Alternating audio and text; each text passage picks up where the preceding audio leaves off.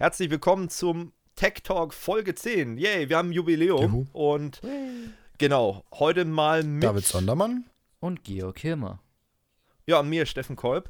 Ja, heute leider äh, keine Special Folge. Ich hatte am Anfang irgendwie was geplant, wisst ihr gar nicht, aber ist Aha. egal. Wir hatten wir hatten was geplant. Nein, die beiden wissen schon, aber ihr als Zuschauer wisst da nichts. Ähm, aber es ist noch in Planung und es wird definitiv noch mal eine Folge geben, die etwas anders sein wird. So viel kann ich dazu schon mal sagen. Ähm, Allerdings terminlich hat das jetzt nicht so sein wollen und deswegen heute mal eine normale Folge. Schon mal ein kurzer Teaser. Ähm, worüber reden wir heute? Wir reden heute über IBM, also die Übernahme von Red Hat durch IBM. Die ITSA 2018, wir regen uns ein bisschen über YouTube Deutschland auf und ähm, was haben wir dann noch so im Angebot? Äh, Netflix wird noch ein Thema sein und die äh, Schließung von Fujitsu. Ähm, jo, dann würde ich sagen, fangen wir mal mit dem Top-Thema an, mit IBM. Oh je, also das kann jetzt was werden, weil ich, da kann man eigentlich nur sich Freunde machen. Ach ja, und äh, in Mitte der Sendung wird es nochmal ähm, eure, wird es nochmal ein Feedback zu euren ganzen Kommentaren geben. Wir haben euch ja aufgefordert, ähm, rege zu kommentieren und uns Feedback dazulassen. Das habt ihr auch gemacht und wir haben sogar eine Zuschauermail bekommen, die ein bisschen kontrovers bei uns intern auch diskutiert wurde. Dazu aber später mehr und wir wollen auf jeden Fall schon mal Danke sagen, aber das machen wir dann nochmal im Detail für die vielen Kommentare und für das Feedback, das uns echt weitergeholfen hat. So, jetzt zur IBM-Geschichte. Die haben nämlich ähm, gesagt, hey, wir kaufen uns mal den Open-Source-Anbieter Red Hat äh, für 30 Milliarden Euro. Kostet ja nichts, kann man mal so eben ne? aus der, Ja. aus der Portokasse kaufen. Ähm, und es wird halt heiß in der Community diskutiert.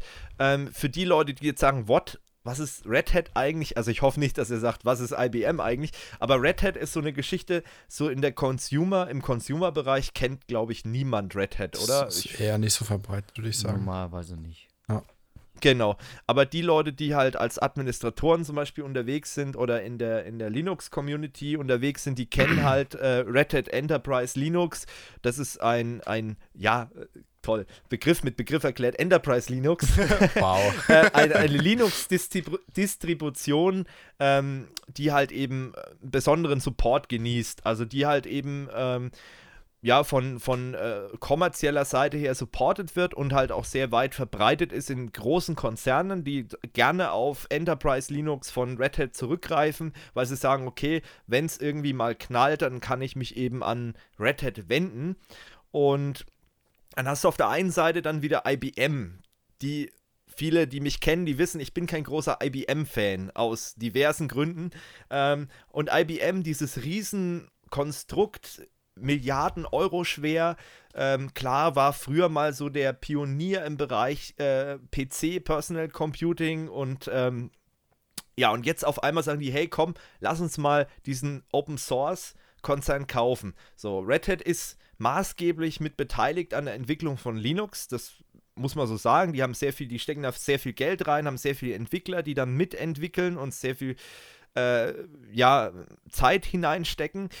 Und ähm, jetzt kommt da IBM und sagt so, wir übernehmen euch komplett. Ne, die haben jahrelang auch gegeneinander gearbeitet. Natürlich ist da auch solche Firmen wie Microsoft spielen da auch eine Rolle. Apple ist da auch ein bisschen mit involviert. Nicht so sehr, aber auch bisschen. Und ähm, so Konkurrenzdruck untereinander versuchen sich gegenseitig auch so ein bisschen zu bekämpfen, in Anführungsstrichen. Gerade im Servermarkt. Ich meine, Red Hat ist natürlich im Servermarkt richtig hart unterwegs. Und dann kommt IBM und sagt so, jetzt kaufen wir euch mal. Und das klappt dann auch noch. Richtig blöd. Und ähm, IBM, wer die internen Strukturen von IBM nicht kennt, das ist so ein bisschen wie auf dem Amt, nur halt richtig groß. richtig groß und kommerziell. Ähm, also es ist wirklich krank, die Bürokrat bürokratischen Strukturen von IBM, die sind mittlerweile richtig krass krank geworden. Weltweit sind die vertreten. Und äh, was mir halt so ein bisschen auffällt, daher auch meine Kritik von IBM, das hat nichts damit zu tun, dass ich sage, oh, Großkonzern gönne ich nicht oder so. Ich habe aber mehr so das Gefühl, ähm, dass IBM in den letzten Jahren, was Innovationskraft angeht und, und äh, ja, was, was auch Bezahlbarkeit angeht, immer weiter ins äh, Hintertreffen äh, gerät. Also im Mittelstand oder auch in, in Small-Business-Bereich bei Unternehmen findet IBM eigentlich gar nicht mehr statt, kann man sagen, oder nur noch ganz wenig, vielleicht irgendwelche Altlasten. Und deswegen, ich mache mir heute sehr viel Feinde, glaube ich, bei den etwas älteren äh, Zuschauern oder ach, im mittleren Alter, sag ich mal. Äh, ich habe IBM immer so wahrgenommen in letzter Zeit so als das Unternehmen, von, das von den Admins verteidigt wurde, die halt mit Jahrzehnte, Jahrzehnten schon mit IBM gearbeitet haben. So, wow, das ist doch hier IBM und das ist doch ganz toll alles. Wenn man sich das dann mal anguckt und ein bisschen über den Tellerrand hinaus guckt, fällt einem dann oftmals auf, die Produkte, die die haben, die sind null innovativ, teilweise wirklich in Anführungsstrichen zurückgeblieben. Ähm, und bringen überhaupt nichts Neues, sind aber auch schweineteuer, kosten teilweise das fünf-, sechsfache von einem Produkt, von der Konkurrenz, von einem äh, Unternehmen, das wesentlich innovativer an irgendwelche Sachen rangeht. Thema zum Beispiel Backup-Software. Ich sage nur Backup-Software. Das ist was, wo ich am meisten gemerkt habe, wo ich gedacht habe, Leute, mit, mit, euer, äh, mit eurem Tivoli, das ist zwar, äh, ja, Enterprise-Backup, mag sein, riesengroße Suite, alles möglich, aber wo bleiben die Innovationen? Das ist irgendwie, da ruht man sich so ein bisschen auf seinen, äh, auf seinen Lorbeeren aus, so den letzten Jahrzehnte oder Jahre und ähm, aber so wirklich weiterentwickelt hat sich das nicht, beziehungsweise ähm, wenn es sich weiterentwickelt hat, dann hat man diese Innovation von kleineren Unternehmen immer gekauft. Und das ist so ein bisschen, das IBM kauft überall ein. Die machen alles so, alles blau. da wird alles äh, make it blue, ne? Da wird jedes Unternehmen, was gekauft wird, wird dann in diese riesengroße, unflexible Firmenstruktur mit eingewebt und dann werden dann die eigenen Überzeugungen dem Unternehmen aufgedrückt und dann irgendwann stirbt vielleicht dieses Produkt komplett oder es wird dann halt über diese IBM-Vertriebshäuser verkauft. So, und äh, was mir auch auffällt, dass viele IBM-Systemhäuser, die früher reine IBM-Systemhäuser waren, mittlerweile auch andere Sachen anbieten, weil sie am Markt sonst nicht mehr bestehen können, äh, weil viele ja, Unternehmen gar nicht einsehen, warum soll ich das sechs-, siebenfache dafür bezahlen, wenn eine Software, die günstiger ist, viel flexibler ist, näher an der Zeit ist, sich besser bedienen lässt. Oh, Bedienung ist auch so ein Ding. Ey. Bedienung bei IBM-Software katastrophal. Also Web-Oberflächen können sie gar nicht. Also brauchen sie gar nicht mehr versuchen. Ich glaube, das ist bei IBM durch. Jedes Produkt, was ich jetzt gesehen habe, was mit, von IBM kam mit einer Web-Oberfläche, war grauenvoll. War wirklich absoluter Abfuck. Anders kann ich es nicht sagen. also entweder war da noch ein Java drin oder ähm, Flash-Player oder das sah aus wie, wie ein Vorkriegsmodell aus dem Web 1.0. Also wirklich katastrophal und lädt langsam und, und lässt sich schlecht bedienen. Intuitives Bedienen ist bei IBM auch nicht so der Fall. Ähm, natürlich, die wollen Enterprise-Unternehmen äh, bedienen. Da muss man natürlich komplizierte Benutzerinterfaces haben, damit man auch wirklich das Gefühl hat, man ist in der Enterprise-Software damit sich eben nur die Leute auskennen, die da jahrelang drauf zertifiziert wurden. Wahnsinn. Also das, das sind so die Sachen, die mich bei IBM echt rasend machen. Und die haben jetzt einfach mal Red Hat übernommen.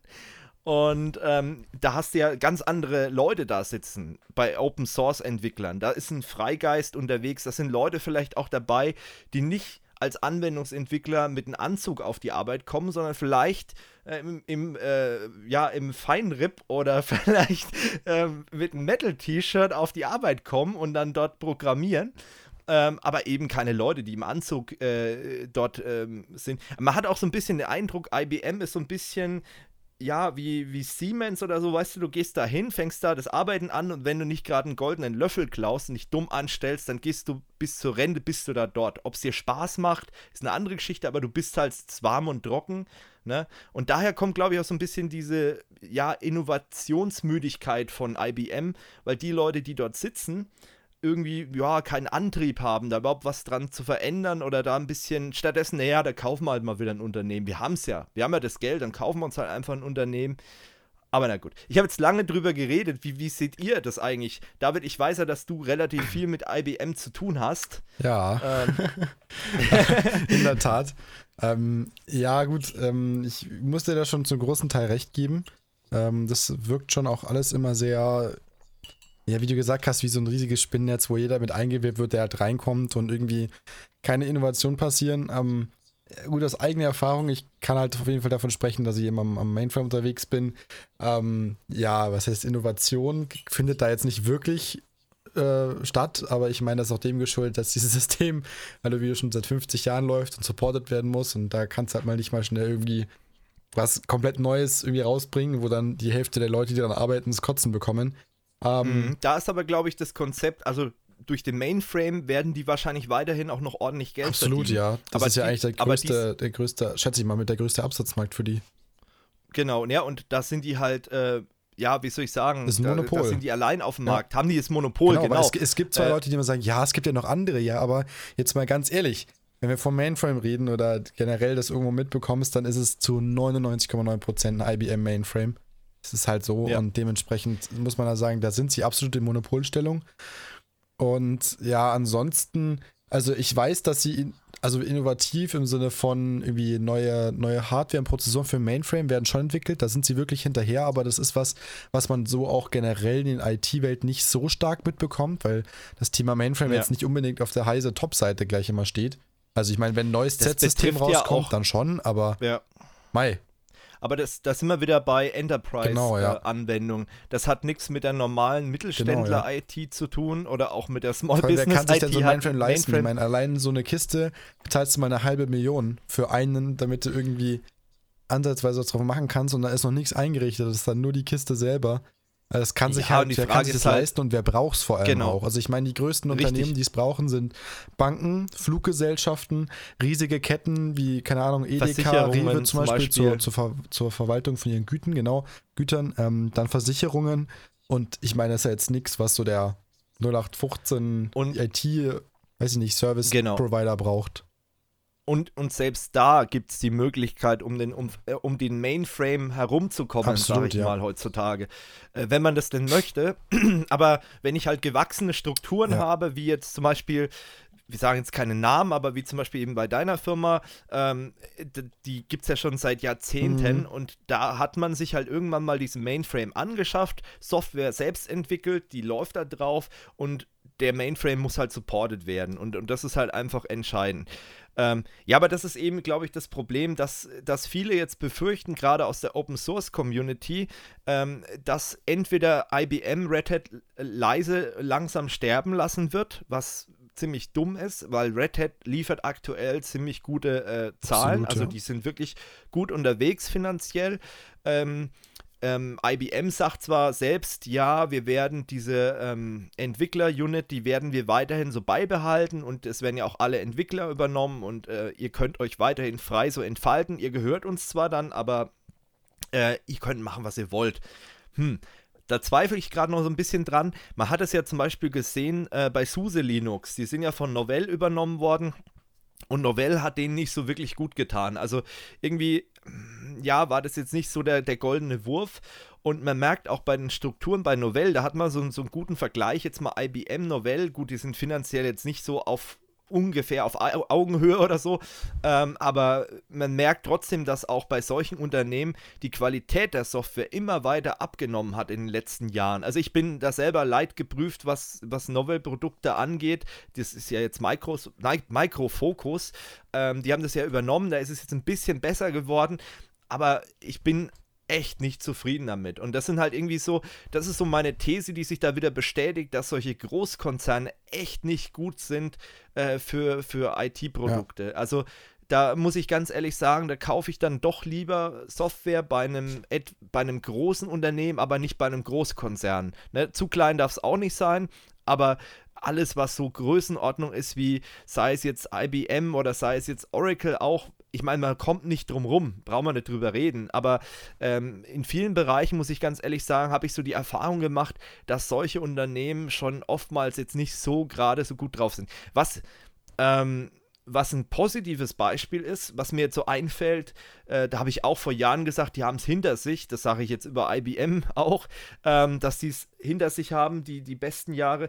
Ähm, Micro, Microsoft ähm, hat sich in den letzten Jahren so dermaßen wieder gemausert mit äh, Office 365, mit der Azure Cloud, die sind wieder da, die sind wieder voll im Game. Vor Jahren ähm, damals noch mit, wie hieß der, Steve Ballmer, da haben sie ja alle gesagt, oh, Microsoft, äh, Microsoft ihr, ihr, kriegt Probleme und es wird immer schwieriger für euch und ähm, äh, ihr findet ja gar nicht mehr statt, ihr verdient irgendwann kein Geld mehr Und jetzt sind die in die Cloud rein mit innovativen Ideen, haben ihr Bürokonzept komplett überarbeitet, haben auch das, die Denke bei den Mitarbeitern so ein bisschen angeregt. Und ja, und auf einmal brummt der Laden, ne? Also auf einmal läuft es und die machen jetzt richtig fett Scheine. Hm, also sollte sich vielleicht IBM auch mal so Gedanken machen. Die haben ja auch ein Cloud-Geschäft, das so lala läuft, muss man wirklich mal sagen. Auch viel mit dem, mit dem Watson irgendwie, dem KI und mit dem ja, das ist aber drin. auch. Äh, aber ja, Watson ist, ist aber auch nie so wirklich, äh, hat nie so wirklich ja, den Durchbruch also bisher geschafft. Zumindest also du hörst, nee. es gibt noch auch noch kaum sinnvolle. Vielleicht, das habe ich mir jetzt auch so gestern mal gedacht, ähm, wo ich mir so ein paar Gedanken zu dem Thema gemacht habe.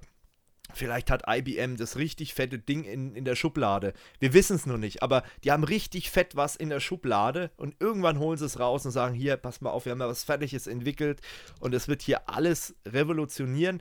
Aber aktuell findet eigentlich so die, ja, die Innovation bei kleineren ja. Unternehmen statt und nicht bei das IBM. Das ist halt irgendwie so ein bisschen dieses, wie du schon vorhin gesagt hast, um anzuknüpfen ganz kurz, dieses Gefühl so, ja, die anderen machen was Neues, wir können das vielleicht gerade, können da nicht mitgehen, also versuchen wir einfach die Konkurrenz direkt einzukaufen, weil dann haben wir keine Konkurrenz mehr. So ein bisschen wie mancher Fußballverein ja. das halt betreibt. Genau, ne, das ist, glaube ich, auch so die Taktik, wo es mir auch gerade so ein bisschen warm und kalt wird bei IBM ist, die sind gerade an Cloudflare dran. Oh. Ähm, die haben da schon äh, so, ja, eine Partnerschaft. Also man muss sagen, wie ging das los? Äh, IBM wurde vor, ich glaube, anderthalb Jahren Kunde von Cloudflare äh, für irgendwelche Bereiche von ihren ähm, die haben da so ein Security-Portal äh, gelauncht und das, da wurde eben Cloudflare verwendet und so ein paar andere Geschichten. Und ähm, man muss dazu sagen, Cloudflare, da stecken so viele Unternehmen drin. Da steckt auch eine Microsoft mit drin, eine Google steckt mit drin als Investor und eben auch IBM. Aber ich habe wirklich ein ungutes Gefühl, wenn IBM jetzt so eng mit denen zusammenarbeitet. Ähm, nicht, dass IBM auch noch äh, Cloudflare übernimmt. Also da, das wäre echt nicht gut. Hm. Das würde Cloudflare echt nicht gut tun. Ähm, ist auch wieder so ein Beispiel. Cloudflare, innovatives Start-up-Unternehmen, ähm, von 0 auf 100 gestartet und hatten eine coole Idee, haben das gut umgesetzt, haben super intuitives Bedienerinterface. Ähm, ja, und dann kommt so ein Riese wie IBM und schluckt die vielleicht. Also, das ist jetzt wirklich nur eine Mutmaßung von mir, aber die arbeiten schon sehr eng zusammen und ähm, man weiß nicht, wo das, wohin das mal führen wird. Ne? Und das ist halt auch so ein Ding.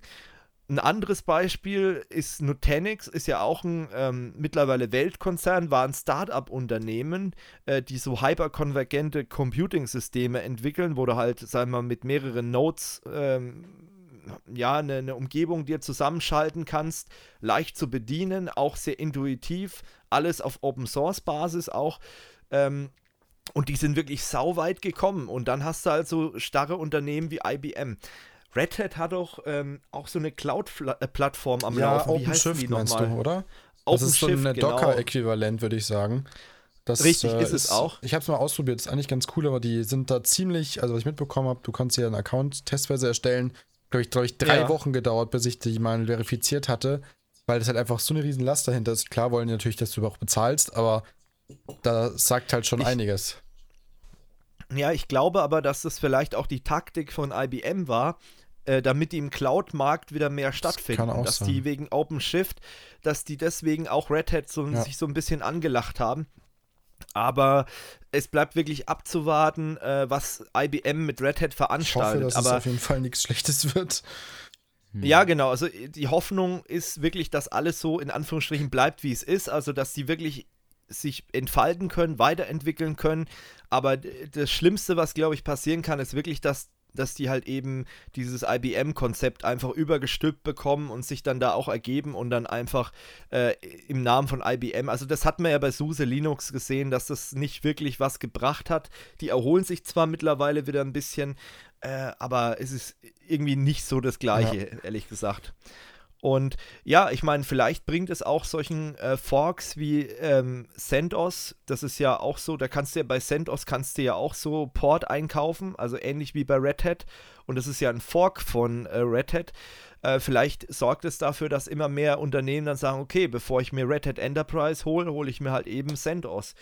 Ähm, Wäre natürlich auch eine ja. Idee, ne? Also mhm ich weiß nicht, Georg, was hast du da mit denen schon Erfahrungen gemacht oder? Äh, mit IBM hab, Red Hat und Red Hat Oder beiden. ich noch überhaupt keine Erfahrung gemacht, muss ich ehrlich sagen.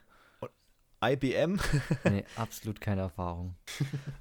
Schade. Aber sei froh, Ja. besser gesagt. Kann man Äh, so sei und so froh. sehen. Also als, Ich Kann meine, man es so gibt so Sachen, sehen. die Nee. wirklich, wirklich gut sind. Und ich meine, gut, ich habe jetzt keinen anderen Vergleich vom, als vom, zum Mainframe, aber ich meine, es gibt schon echt gute Sachen, aber es ist halt, ja, wie du sagst, teuer Ja. und ja, Ja, es ist halt oftmals, muss man sagen, es sind halt keine äh, Strukturen, die wahnsinnig flexibel sind. Dadurch werden die Preise sind dann ziemlich hoch. Und ähm, ja, wo vielleicht Red Hat von profitieren könnte, ist dieses Vertriebsnetz, was sich IBM über all die Jahre aufgebaut hat. Du hast überall Systemhäuser, die IBM-Partner sind, ähm, die dann auch äh, Red Hat Enterprise Linux an die Leute bringen können, wenn das dann zur äh, IBM-Familie Mhm. gehört. Ähm, ja, aber es bleibt Ja. wirklich abzuwarten. Das wäre halt wirklich eine schöne habe ich einen Entwicklung. lustigen das wär, Kommentar noch zugelesen. Irgendwie, dann kommen die Ja. IBM, Think, IBM ThinkPads endlich ab Werk mit Linux. so. Warten wir äh, mal ab. das wäre vielleicht.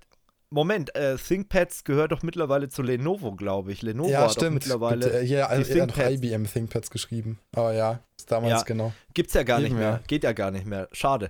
Ist auch so ein Ja, Ding, ne? genau. Also das war Das auch war auch so, so eine Geschichte. So eine, so eine Sparte, wo man sich denkt, hey, da, das super Geräte wurde verkauft und stattdessen machen sie jetzt so einen Quatsch. Also es bleibt abzuwarten. Äh, IBM ist halt im Moment so ein bisschen, also das Marketing von IBM funktioniert definitiv. Ähm, aber du hast doch oftmals, du siehst so Werbespots von IBM und du fragst dich, äh, ja, okay, ja, irgendwelche Smart Cities und irgendwelche Sachen. Aber so das Produkt, was dann wirklich da, da steht dann, keine Ahnung, kauft euch jetzt wie bei Apple, kauft euch das neue iPad oder kauft euch die neue Backup-Software. Da ist nichts. nicht so ganz du siehst irgendwelche, nee. Genau, du, du, du steigst da nicht durch. Du siehst irgendwelche Werbespots von IBM, irgendwelche super innovativen Sachen, aber irgendwie, du hast da irgendwie keinen Produktbezug. Aber vielleicht kommt es ja noch, ähm, aber ich, ich denke mal, IBM müsste wirklich auch mal so ein bisschen auch vielleicht die kleineren Unternehmen nicht vergessen. Oder es ist vielleicht auch die Strategie zu sagen, okay, wir sind eine Enterprise, ein Enterprise-Anbieter für IT-Lösungen aller Art dann ist es auch okay, aber äh, ich, ich finde halt, also ich muss ehrlich sagen, mich hat IBM in den letzten Jahren nicht überzeugt. Muss ich wirklich sagen, ob das im Bereich Backup ist, im Bereich Security, im Bereich Storage. Da gibt es so viele Unternehmen, die wirklich innovativer unterwegs sind und auch günstiger unterwegs sind ähm, und auch adminfreundlicher unterwegs sind, also nicht nur unternehmerfreundlicher vom Preis her, sondern auch für einen Admin wesentlich angenehmer zu administrieren sind. Ähm, ja, aber vielleicht muss man wirklich sagen, ist es einfach nur die Enterprise Company und ich bin mal gespannt, vielleicht kommentiert der ein oder andere bei uns hier unter dem Podcast äh, und sagt dann, Steffen, du hast überhaupt keine Ahnung. Ich arbeite seit Jahrzehnten mit IBM, bin super zufrieden. Dann möchte ich das auch nicht in Frage stellen, auf gar keinen Fall. Und das Zeug funktioniert, denke ich auch, aber es ist halt jetzt nichts, wo einen wirklich vom Hocker haut und wie gesagt, für Mittelstand und Small Business kannst du es komplett knicken, unbezahlbar und würde ich mir nicht mehr ans Bein binden. Und ich sehe die Seite, die Sache mittlerweile aus der Sicht des Unternehmers und aus der Sicht des Administrators. Also, hm, würde ich Ja. echt nicht mehr machen. Naja, Gut. Ja, habt ihr noch was oder zu dem Thema? Also ich glaube von meiner Seite, ich habe ziemlich viel drüber mich ist ja ausgekotzt. vollkommen okay. Über Dafür sind, wir, dafür sind wir da. Äh, ja, Du musst ja auch mal beim muss Teller ran einfach schauen, mal ja? sein. Das ist ja das. Also, kann jetzt sein, dass jemand anderes jetzt vielleicht mal auffällt, ah, so habe ich noch gar nicht drüber nachgedacht. Wir wollen ja auch anregen hier. Ja, na klar, also die Diskussion soll ja angeregt werden, aber da kommen wir später noch zu euren Kommentaren. Genau. Nee, aber das ist einfach so ein Ding, wie ich das halt wahrnehme als Admin. Und äh, das muss man einfach mal so sagen. Also, was ich auch äh, krass finde, ist halt auch von vielen Administratoren so diese Nostalgik, ne? Also auch bei, bei Novell hat man das auch, oh, no Novell damals, die alten Novell-Server und, und IBM, boah, das Tivoli. Mein Berufsschullehrer, jede Netzwerkstunde. Ah, Novell Networks, das war so gut. ja, das, das erlebe ich. Also da muss ich mir, muss ich mich immer so ein bisschen fragen, okay, ist es jetzt wirklich so geil gewesen oder ist es einfach Nostalgie? Weißt Mhm. du, äh, wie wir vielleicht jetzt über irgendwelche Fernsehsender, äh, in den 2000ern schwärmen und äh, die eigentlich kacke waren, aber es ist halt die Nostalgie im Kopf, wo man dann sagt, boah, das war so eine richtig gute Sendung. Sowas gibt es ja jetzt gar nicht mehr auf dem Markt. Und ich glaube, da schwingt so ein bisschen auch äh, Nostalgie-Denken mit. Kann ich mir gut vorstellen. Man darf nicht vergessen, damals war die IT noch nicht so komplex. Auch die Bedrohungen von der IT-Security-Seite, die waren damals noch ganz anders, die Herausforderungen und auch die Anforderungen an die Agilität von IT-Abteilungen. Oh, da können wir auch mal eine Folge oh, machen Agilität. hier. Dieses Wort. Warum? Ja, warum IT, äh, warum Firmen-IT immer so schlecht dasteht, ich glaube, da können wir mal eine eigene ja. Folge machen. Ich habe da, hab da einige Thesen, die, die sehr steil sind, aber die teilweise auch mir in der Praxis mittlerweile bestätigt wurden, dass, dass sie richtig sind, die ich da so habe. Aber ist ein anderes Thema. Ja. Ich würde sagen, wir machen mal Absolut, weiter mit der ja. Itza. Außer, Georg, du hast noch was? Ich möchte nicht immer. nee, also wie gesagt, zu IBN kann ich null sagen. Also null Erfahrung. Okay, das ist auch nicht so schlimm. Gut, gehen wir mal zur Itza. Ich war ja ähm, Anfang Oktober, das ist ja jetzt auch schon ein bisschen her, war ich ja in Nürnberg auf der Itza. Das ist Europas größte IT-Sicherheitsmesse. Und ja, wir haben ja dieses Jahr leider nicht ähm, in Form von Videobeiträgen ähm, ja, drüber berichtet, aber ich möchte trotzdem mal so ein bisschen ein Feedback dalassen, ein paar Denkanstöße, ein paar Sachen werden wir vielleicht nochmal in extra Podcasts äh, genauer beleuchten, ein paar Themen, die ich auch wahnsinnig spannend fand. Ähm, ja, was so als Trend vielleicht äh, dieses Jahr erkennbar war, war auf jeden Fall Thema Cloud Security oder Cloud allgemein. Wir haben ja die letzte Folge komplett über Cloud Computing geredet. Ähm, das war vielleicht auch so ein bisschen der Anstoß von meiner Seite, äh, zu sagen, okay, äh, jetzt so viele Cloud-Themen, da müssen wir auch mal drüber reden, über das Thema Cloud. Und auf der Itza war eben auch sehr viel äh, Thema, wie kriege ich denn die Cloud sicher? Wie kann ich meine Daten dort verschlüsseln? Ähm, wie kann ich denn dafür sorgen, dass ich Gesetze wie DSGVO oder ähm, IT-Grundschutz, wie ich das dann auch in der Cloud gewährleisten kann. DSGVO war natürlich überall Thema. Äh, jetzt kommen so die, die letzten Unternehmen aus dem Quark, aus der IT-Security-Branche, die sagen, oh, jetzt müssen wir DSGVO, müssen wir mal ein bisschen was machen. Sind auffälligerweise sehr viele US-amerikanische Unternehmen, die das irgendwie nicht so ganz auf dem Schirm hatten. Hm, komisch. Ähm, die jetzt so langsam mal sagen, okay, jetzt können wir mal ein bisschen äh, Funktionen einbauen, die man vielleicht für die DSGVO-Datenauskunft braucht.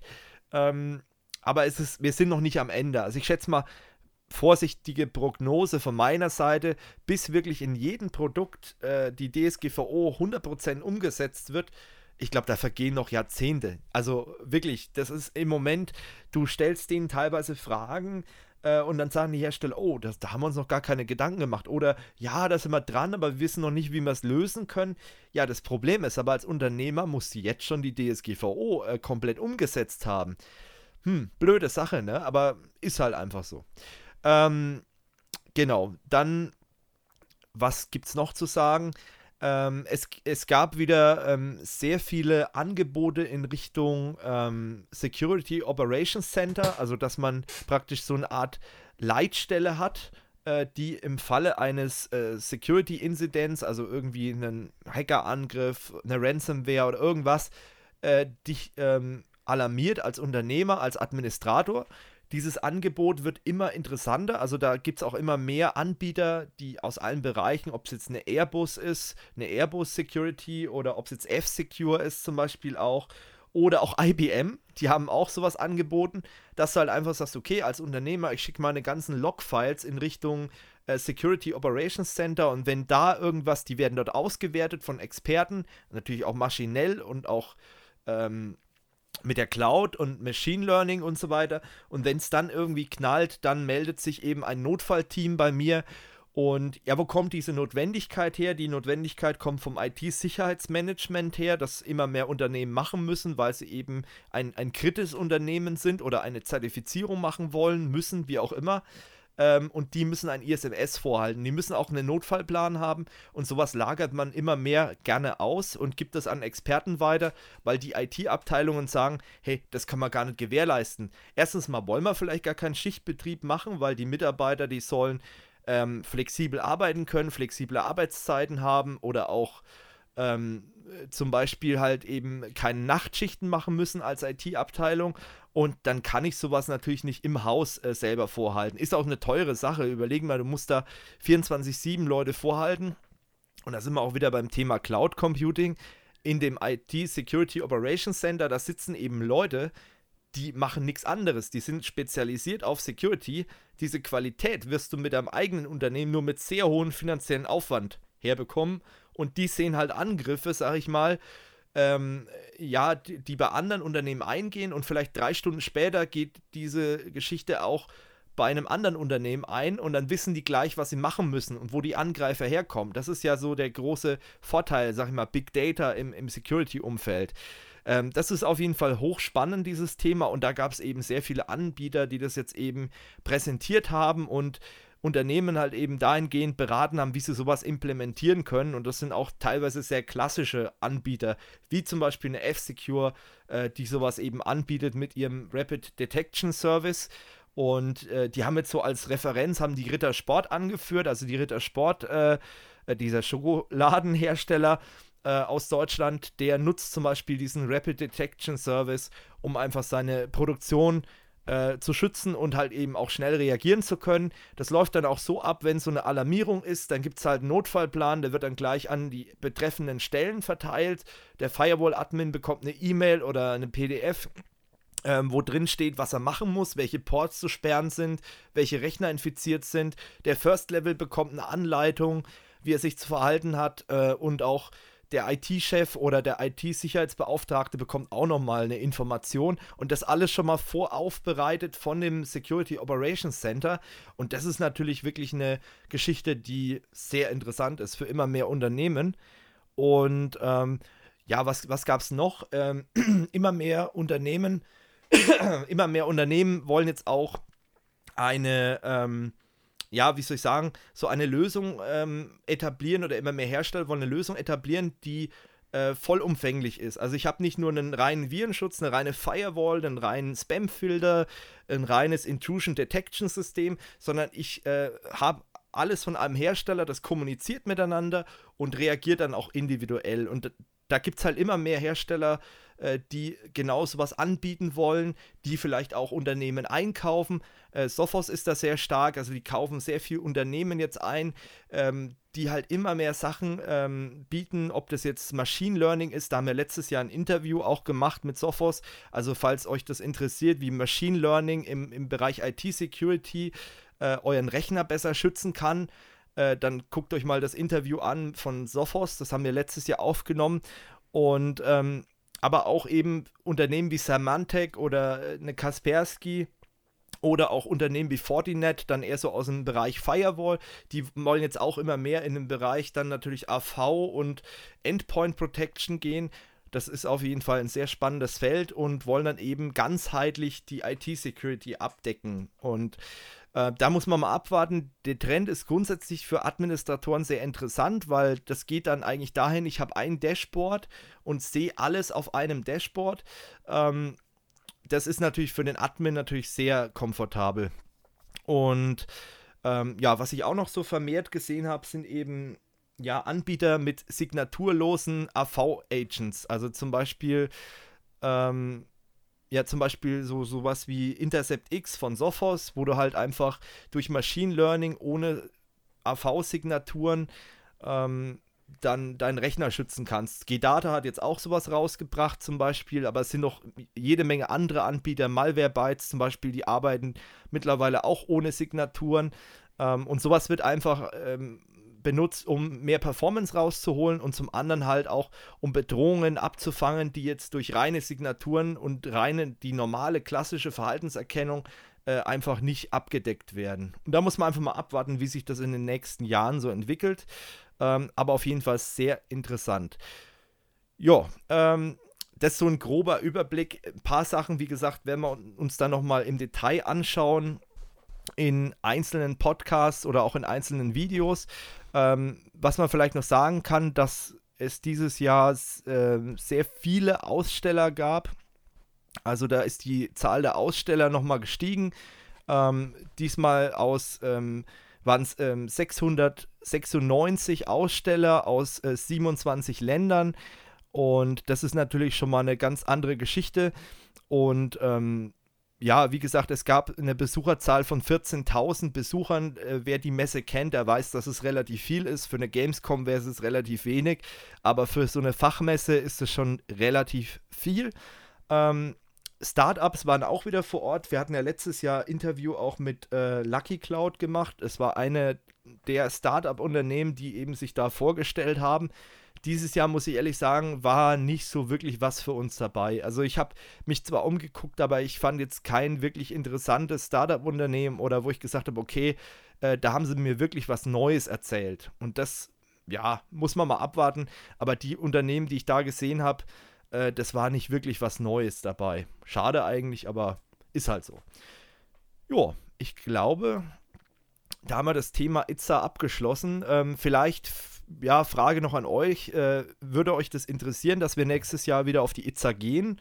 Ähm, also richtig mit Interviews und äh, Kamerateam vor Ort oder reicht euch das, wenn wir das so im Podcast machen? Das würde uns einfach mal interessieren. Ähm, schon allein, weil wir Ende des Jahres dann so die Drehplanung für 2019 machen wollen und dann ist es halt immer ganz interessant zu wissen, okay, das interessiert unsere Zuschauer und dann können wir das genau eintakten. So, ich würde vorschlagen, bevor wir zum letzten Top-Thema kommen, machen wir mal mit unseren weiteren Themen weiter. Äh, David, du hast dir ein bisschen was zum Server 2019 angeguckt. Ja, ne? richtig, ne? genau.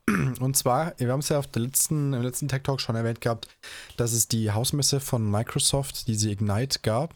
Und ähm, da hat Microsoft eben Windows Server 2019 und Exchange Server 2019 vorgestellt und auch ein paar Neuerungen, die dann ab Oktober verfügbar sein sollen. Unter anderem ähm, gibt es eben eine neue Essentials-Variante. Ähm, zudem gibt es außerdem die Möglichkeit, was eigentlich ganz cool ist, das, dieses neue ähm, Produkt heißt System Insight. Das ist quasi eine Monitoring- und Analyse-Software, die ähm, quasi Voraussagen mhm. zur, zur Leistung vom System, zur Stabilität oder Problemen trifft und äh, somit eben einen besseren Überblick einfach bieten soll. Und das neue ähm, Admin Center läuft jetzt auch dann über den Browser und ist quasi eine zentrale Schnittstelle zur Verwaltung, ähm, um einfach denke ich mal, ein bisschen mehr Zentralität reinzubekommen und es einfacher zu managen. Äh, momentan ist nur ein kleiner Teil steuerbar darüber. Ich denke mal, das wird dann noch erweitert auf Dauer. Und ähm, noch eine Neuerung ist auch, vielleicht habt ihr das auch so schon mal mitbekommen, ähm, es gibt ja dieses WSL, dieses Windows Subsystem for Linux. Ähm, damit kann man im Prinzip einen, ein Linux als Subsystem laufen lassen, ohne eine Linux VM zu erstellen. Und ähm, es soll eben dank dieses Windows Subsystems auch also gibt es Verbesserungen und solche Lösungen wie Docker oder Kubernetes werden eben besser, äh, was soll ich jetzt sagen, also können quasi besser mit implementiert werden. Genau. Mhm. Klingt auf jeden Fall ja. interessant. Wieder so ein Thema, wo man sagt, Microsoft, altes Unternehmen, geht aber was. innovativ unterwegs, mhm. ne? Da geht was. Warum nicht IBM? Komisch. Hm. Gut, ähm, ich würde sagen, wir machen mal weiter mit unseren ähm, was haben wir noch? Ich muss heute ein bisschen switchen, weil David muss heute mal wieder weg. Tut mir leid. Das ist immer ganz schlimm. ja, ja ist, äh, ähm, du hast dir noch was zum Thema ähm, Netflix angeguckt, das können wir auch nochmal ja, vorziehen. Ja, genau. Ähm, bin ich ursprünglich drauf gekommen durch äh, auch ein anderes Video. Es geht eben darum, dass ähm, ja so momentan die Konkurrenz für Netflix äh, immer größer wird, beziehungsweise generell die Kon Konkurrenz untereinander. Wir haben ja viele verschiedene Anbieter, Netflix, Amazon, äh, wir haben ja Sky, wir haben, wir sind im Maxdome, äh, Magenta irgendwie. Und Magenta, genau, Magenta TV, TV, TV genau. Ja. Und der Punkt ist halt, dass viele also der, Hauptcontent unter anderem auf Netflix wird halt von so den, den Big Six, also die größten äh, sechs Publisher quasi angeboten und die denken sich halt auch jetzt so, ja, irgendwie das, was Netflix macht, warum machen wir das eigentlich nicht selber? Ich meine, das können wir ja genauso. Also die Produktionsstudios wie äh, HBO, Warner Sony, Bros. HBO, genau, genau. Und die denken sich halt, hey, wir können das genau. auch. Genau, und das ist halt so ein bisschen das, äh, der Punkt es könnte halt jetzt passieren, oder zum Teil ist es auch schon so, dass die ähm, die Exklusivverträge zurückziehen und sagen, nö, machen das selber. Ähm, zum Beispiel Walt Disney, glaube ich, ist da ähm, momentan auch mit dran. Ja. Das heißt zum Beispiel die ganzen äh, Star Wars Sachen, ähm, wir kommen sind nicht mehr da. Die ganzen Disney Pixar Movies, denke ich mal auch. Ähm, und was halt alles so dazugehört. Mhm. Und dementsprechend muss man jetzt mal schauen. Also es könnte natürlich jetzt sein, dass es mehrere machen, wo das dann hinführt, auch für Netflix, steht mal in den Sternen, würde ich sagen. Aber Ja. es ist, äh, ich persönlich finde es nicht so geil, weil ich sage, dann hast du wieder fünf weitere Plattformen. Das ist so, wie manche ankommen und sagen, ja, wir wollen jetzt Netflix den, den Gar abdrehen und wollen der große Konkurrent werden. Ja, weiß nicht, hättest du vielleicht vor fünf Jahren anfangen müssen, aber warten wir mal Ja, ab. das Ding ist halt auch, äh, als User schätze ich ja eigentlich schon so die Zentralität. Also, dass ich halt sehr, sehr viele ähm, Sachen bei Netflix sehen kann. Wenn sich das alles wieder so fragmentiert und ich dann tausende Abos abschließen muss, das ist halt für den User Ja. eigentlich auch sehr bescheiden. Ähm, ich genieße das aktuell noch, dass ich sage, hey, zu 90 Prozent bei mir, also ist wirklich so, dass ich wirklich 90% aller Streaming-Sachen eben auf Netflix bekomme. Den Rest bekomme ich auf Amazon Prime Video. So, dann habe ich zwei Abos. Wenn ich dann aber noch äh, Sky, jetzt müsste ich zum Beispiel eben für gewisse Serien, müsste ich jetzt auch noch ein Sky-Abo abschließen, wo ich jetzt auch schon wieder denke, ey, super, toll. Und dann habe ich dann irgendwann nochmal eigene Portale von Warner oder von Sony oder sonst was. Ey, das ist super nervig. Also für den, für den Kunden ist es bescheiden, für Netflix ist es auch bescheiden. Ähm, das Einzige, was vielleicht Netflix noch machen kann, mit den Eigenproduktionen so ein bisschen punkten. Da haben sie dann aber auch schon Das, wieder halt auch. ein Problem.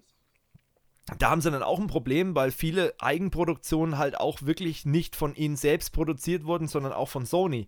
Deswegen versucht jetzt Netflix ja auch mit eigenen Studios äh, ihre Eigenproduktion nach vorne zu treiben. Aber das ist eine Geschichte, hm, also es, die Luft könnte dünn werden für Netflix. Äh, muss man einfach mal abwarten, wie das in den nächsten Jahren dann so äh, Ja. sich Ich entwickelt. hoffe halt echt, dass einfach, es ne? nicht so ein verstreutes System gibt, weil das ist, wie du schon gesagt hast, doch so zum Kotzen. Er will doch nicht fünf verschiedene Accounts haben, dann nachher kostet, Ja. er muss für alles extra Geld zahlen, dann ja vergesse ich nachher zu bezahlen, ne? kündigen, dann läuft es ein Jahr weiter oder so, gibt es ja auch wieder so tolle Konzepte. Also Ja. da bin ich ja sehr, sehr kritisch dem gegenüber, muss ich sagen. äh, das nervt ja schon Leute, die Bundesliga-Fans sind, die müssen ja auch schon sich alles Mögliche holen. Also mit, früher hast du dir einen Anbieter geholt, äh, Sky oder äh, es gab ja auch mal ein Jahr, da war Sky und, und äh, die Telekom mit äh, Entertain hieß es, glaube ich, hatten die ja beide einen Deal. Das fand ich am vernünftigsten. Ähm, vielleicht sollte man das mal überlegen, dass man sagt, okay, es gibt keine Exklusivvermarktung, sondern jeder kriegt alles und sucht sich das dann raus, aber das funktioniert wahrscheinlich auch wieder nicht. Ja. Ne? Aber für den, für den Kunden wäre es das wirklich kundenfreundlichste, wenn einfach jeder Anbieter alles hätte und ich entscheide mich dann einfach für den Anbieter mit der besten Technik oder mit, mit der besten Videoqualität oder wie auch immer, besten Preis, keine Ahnung. Und ähm, das wäre vielleicht mal interessant, aber nicht sowas, was jetzt aktuell hier abläuft. Naja, müssen wir mal gucken. Ähm, könnte nervig werden. Gut, ich würde sagen, wir kommen mal zu den Zuschauermails weil, und, und Kommentaren, weil ich möchte nämlich gern, dass David die noch mit kommentieren kann und dann machen wir weiter mit den anderen Themen. Äh, fangen wir mal an mit einer Mail, die wir bekommen haben zum Thema, ist zu der Cybermobbing-Folge, wo es ein bisschen um Drachenlord ging. Und äh, da geht es um eine Geschichte, die wollte ich einfach mal öffentlich ähm, diskutieren, weil ich, ja, ich saß vor der Mail und ich wusste nicht, was ich dazu sagen sollte. Aber ich lese erst mal vor. Hallo Steffen, habe mir eure aktuelle Podcast-Folge vom Tech Talk angeschaut. Ich war schon sehr irritiert und sehr enttäuscht, wie du zur Sache am Altschauerberg stehst. Ich denke, ihr seid mit Kurs of You Sponsor von Skyline TV Live und dann hetzt ihr gegen Adam und seinen Livestream. Was ist das denn bitte für eine Doppelmoral? Fragezeichen, Fragezeichen, Ausrufezeichen, Ausrufezeichen. Dann unterstützt doch Skyline TV nicht mehr, wenn ihr nicht gut findet, was da passiert. Ausrufezeichen, Ausrufezeichen. Ich würde mir eine Stellungnahme zu dieser Angelegenheit wünschen. Das mit Sponsoring hast du im Tech Talk gar nicht erst erwähnt. Scheinbar möchtest du mit den Zuschauern und Skyline TV nicht in Verbindung gebracht werden. Echt eine tolle Nummer von dir. Nachdenkliche Grüße, Konstantin. So. Hm. Also, hiermit nehme ich dann mal offiziell dazu Stellung als Projektleiter von Kurs of You und als Geschäftsführer von Kurs of You Services. So, wir sponsern Skyline TV. Das ist vollkommen richtig. Das habe ich, weiß ich nicht, ob ich das erwähnt habe. Das ist aber eigentlich auch nicht von Belangen. Bei Skyline TV wird es oft erwähnt. Adam sagt es manchmal äh, im Abspann. Und wir haben aber keinerlei redaktionellen Einfluss auf Skyline TV. Das ist, wollen wir auch gar nicht. Wir sind Sponsor. Wir äh, finden das Konzept cool. Wir stehen eigentlich alle hinter dem Konzept. Ich glaube, es gibt bei Kurs of You niemanden, der sagt, hey, Skyline TV ist völliger Müll. So, und es gibt Leute, die sind mehr begeistert, Leute, die sind weniger begeistert. Und ich als Projektleiter und als Geschäftsführer eben habe mich dazu entschlossen, wir sponsern die mit Hosting wir sorgen dafür, dass das alles läuft, dass die Seite online ist, dass die ihre ähm, Umfragen machen können, jetzt mit dem neuen Einblendungssystem und so weiter und so fort. Das ist ja auch egal. So. Dann gab es diesen Stream, diesen besagten Stream von Adam am Altschauerberg. Ähm, erstens mal wusste ich davon nichts und zweitens mal, wie schon gesagt, wir haben null redaktionellen Einfluss.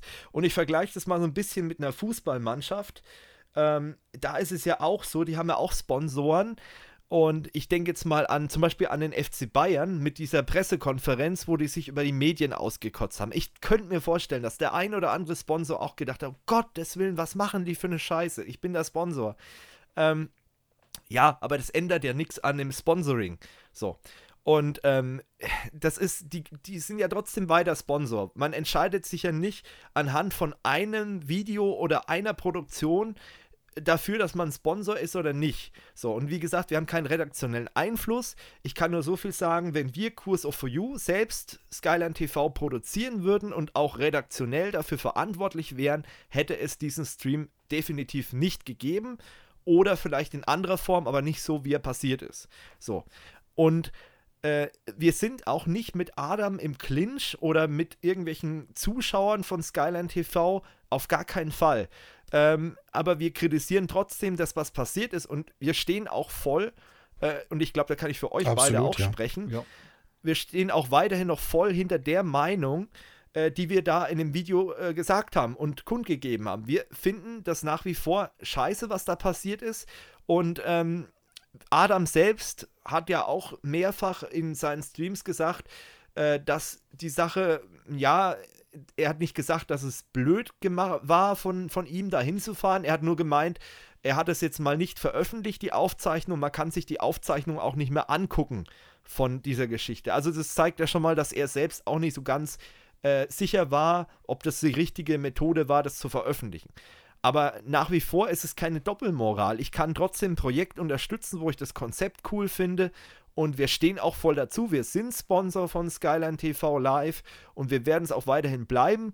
Und ähm, ja, und wie gesagt, und wir können aber trotzdem Sachen kritisieren, die da, da passiert sind. Und Skyline TV ist ja ein wöchentliches Format und teilweise durch die Bonus-Streams ja auch mehrmals in der Woche, also einmal eine reguläre Folge und dann vielleicht am Wochenende nochmal ein Bonus-Stream. Das bedeutet aber, die machen so viel Content, da sind bestimmt auch noch 20 andere Sachen mit dabei gewesen in, in dem Jahr Skyline TV, wo ich sage, oh, das ist aber grenzwertig, das hätte ich so nicht gemacht. Aber grundsätzlich stehe ich voll dahinter und wir akzeptieren das und respektieren das, wenn Adam, er ist alt genug, würde ich schon fast sagen, und er ist auch Herr seiner Sinne, das heißt, er kann selbst entscheiden, ähm, was er da macht. Und das ist auch gut so. Und davon lebt das Format auch. Und ich glaube auch, dass die Zuschauer das gut finden, dass er manchmal Grenzen, sag ich mal, so ein bisschen überschreitet. Und das macht ja auch gerade die Komik aus von Skyline TV. Aber das ist ein komplett anderes Format, komplett anderer Bereich.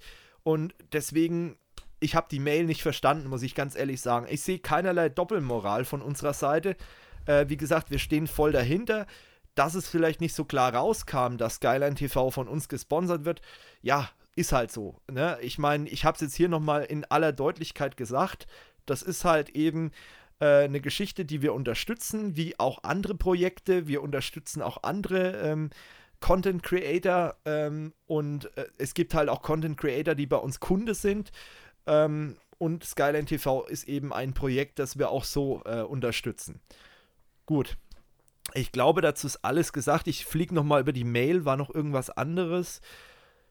Äh, nee, also wie gesagt, gegen die Zuschauer habe ich nichts. Wir haben teilweise ja auch Zuschauer von Skyline TV hier durch eben die Werbung von Skyline TV oder auch eben noch durch die, den Auftritt bei Netzprediger vor zwei Jahren oder so. Mhm. Ähm, sind ja auch ein paar Zuschauer hier bei uns geblieben.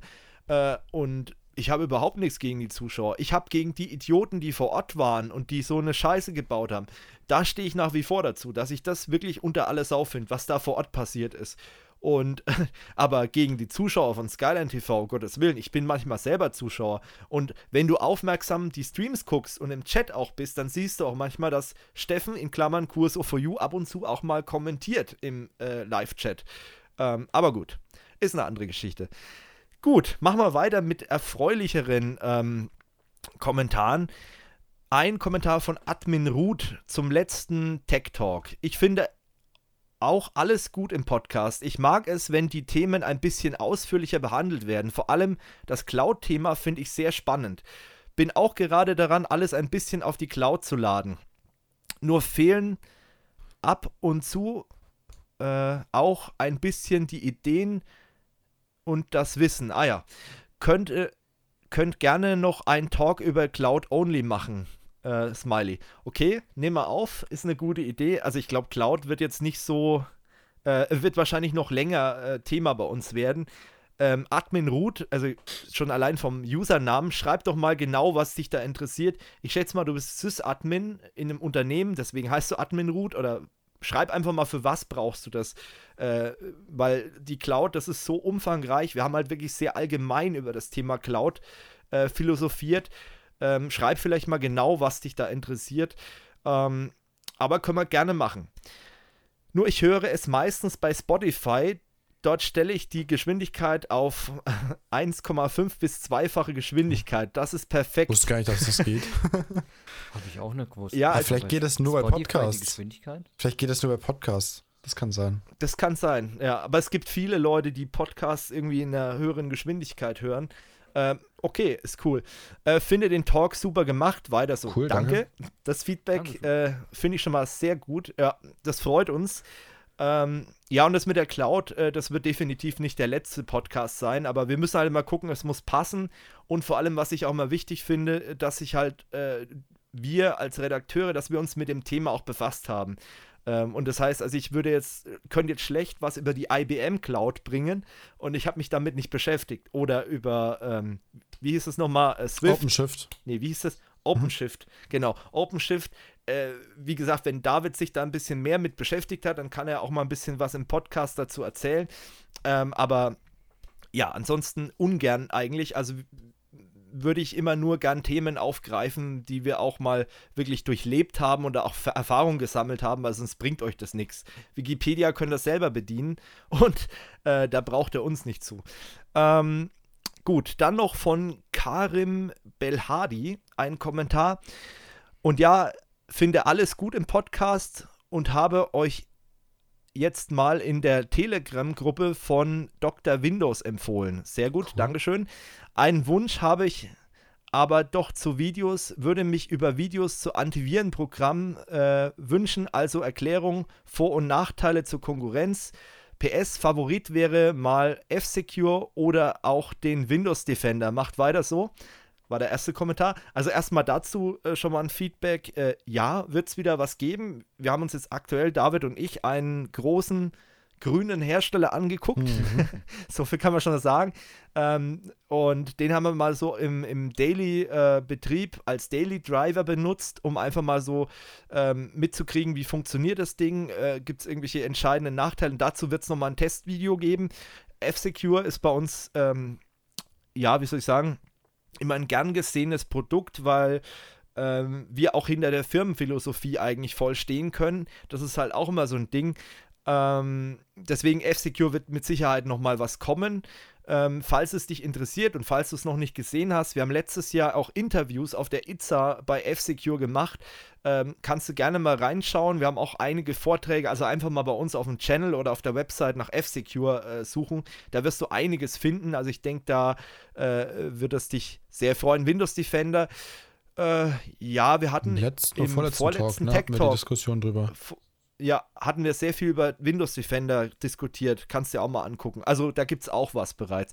Ähm, dann zweiter Kommentar vom gleichen User. Können eigentlich so Smartphone-Kameras, die mit dem Internet verbunden sind, schwer gecrackt werden, wenn man den Internetrouter F-Secure Sense benutzt?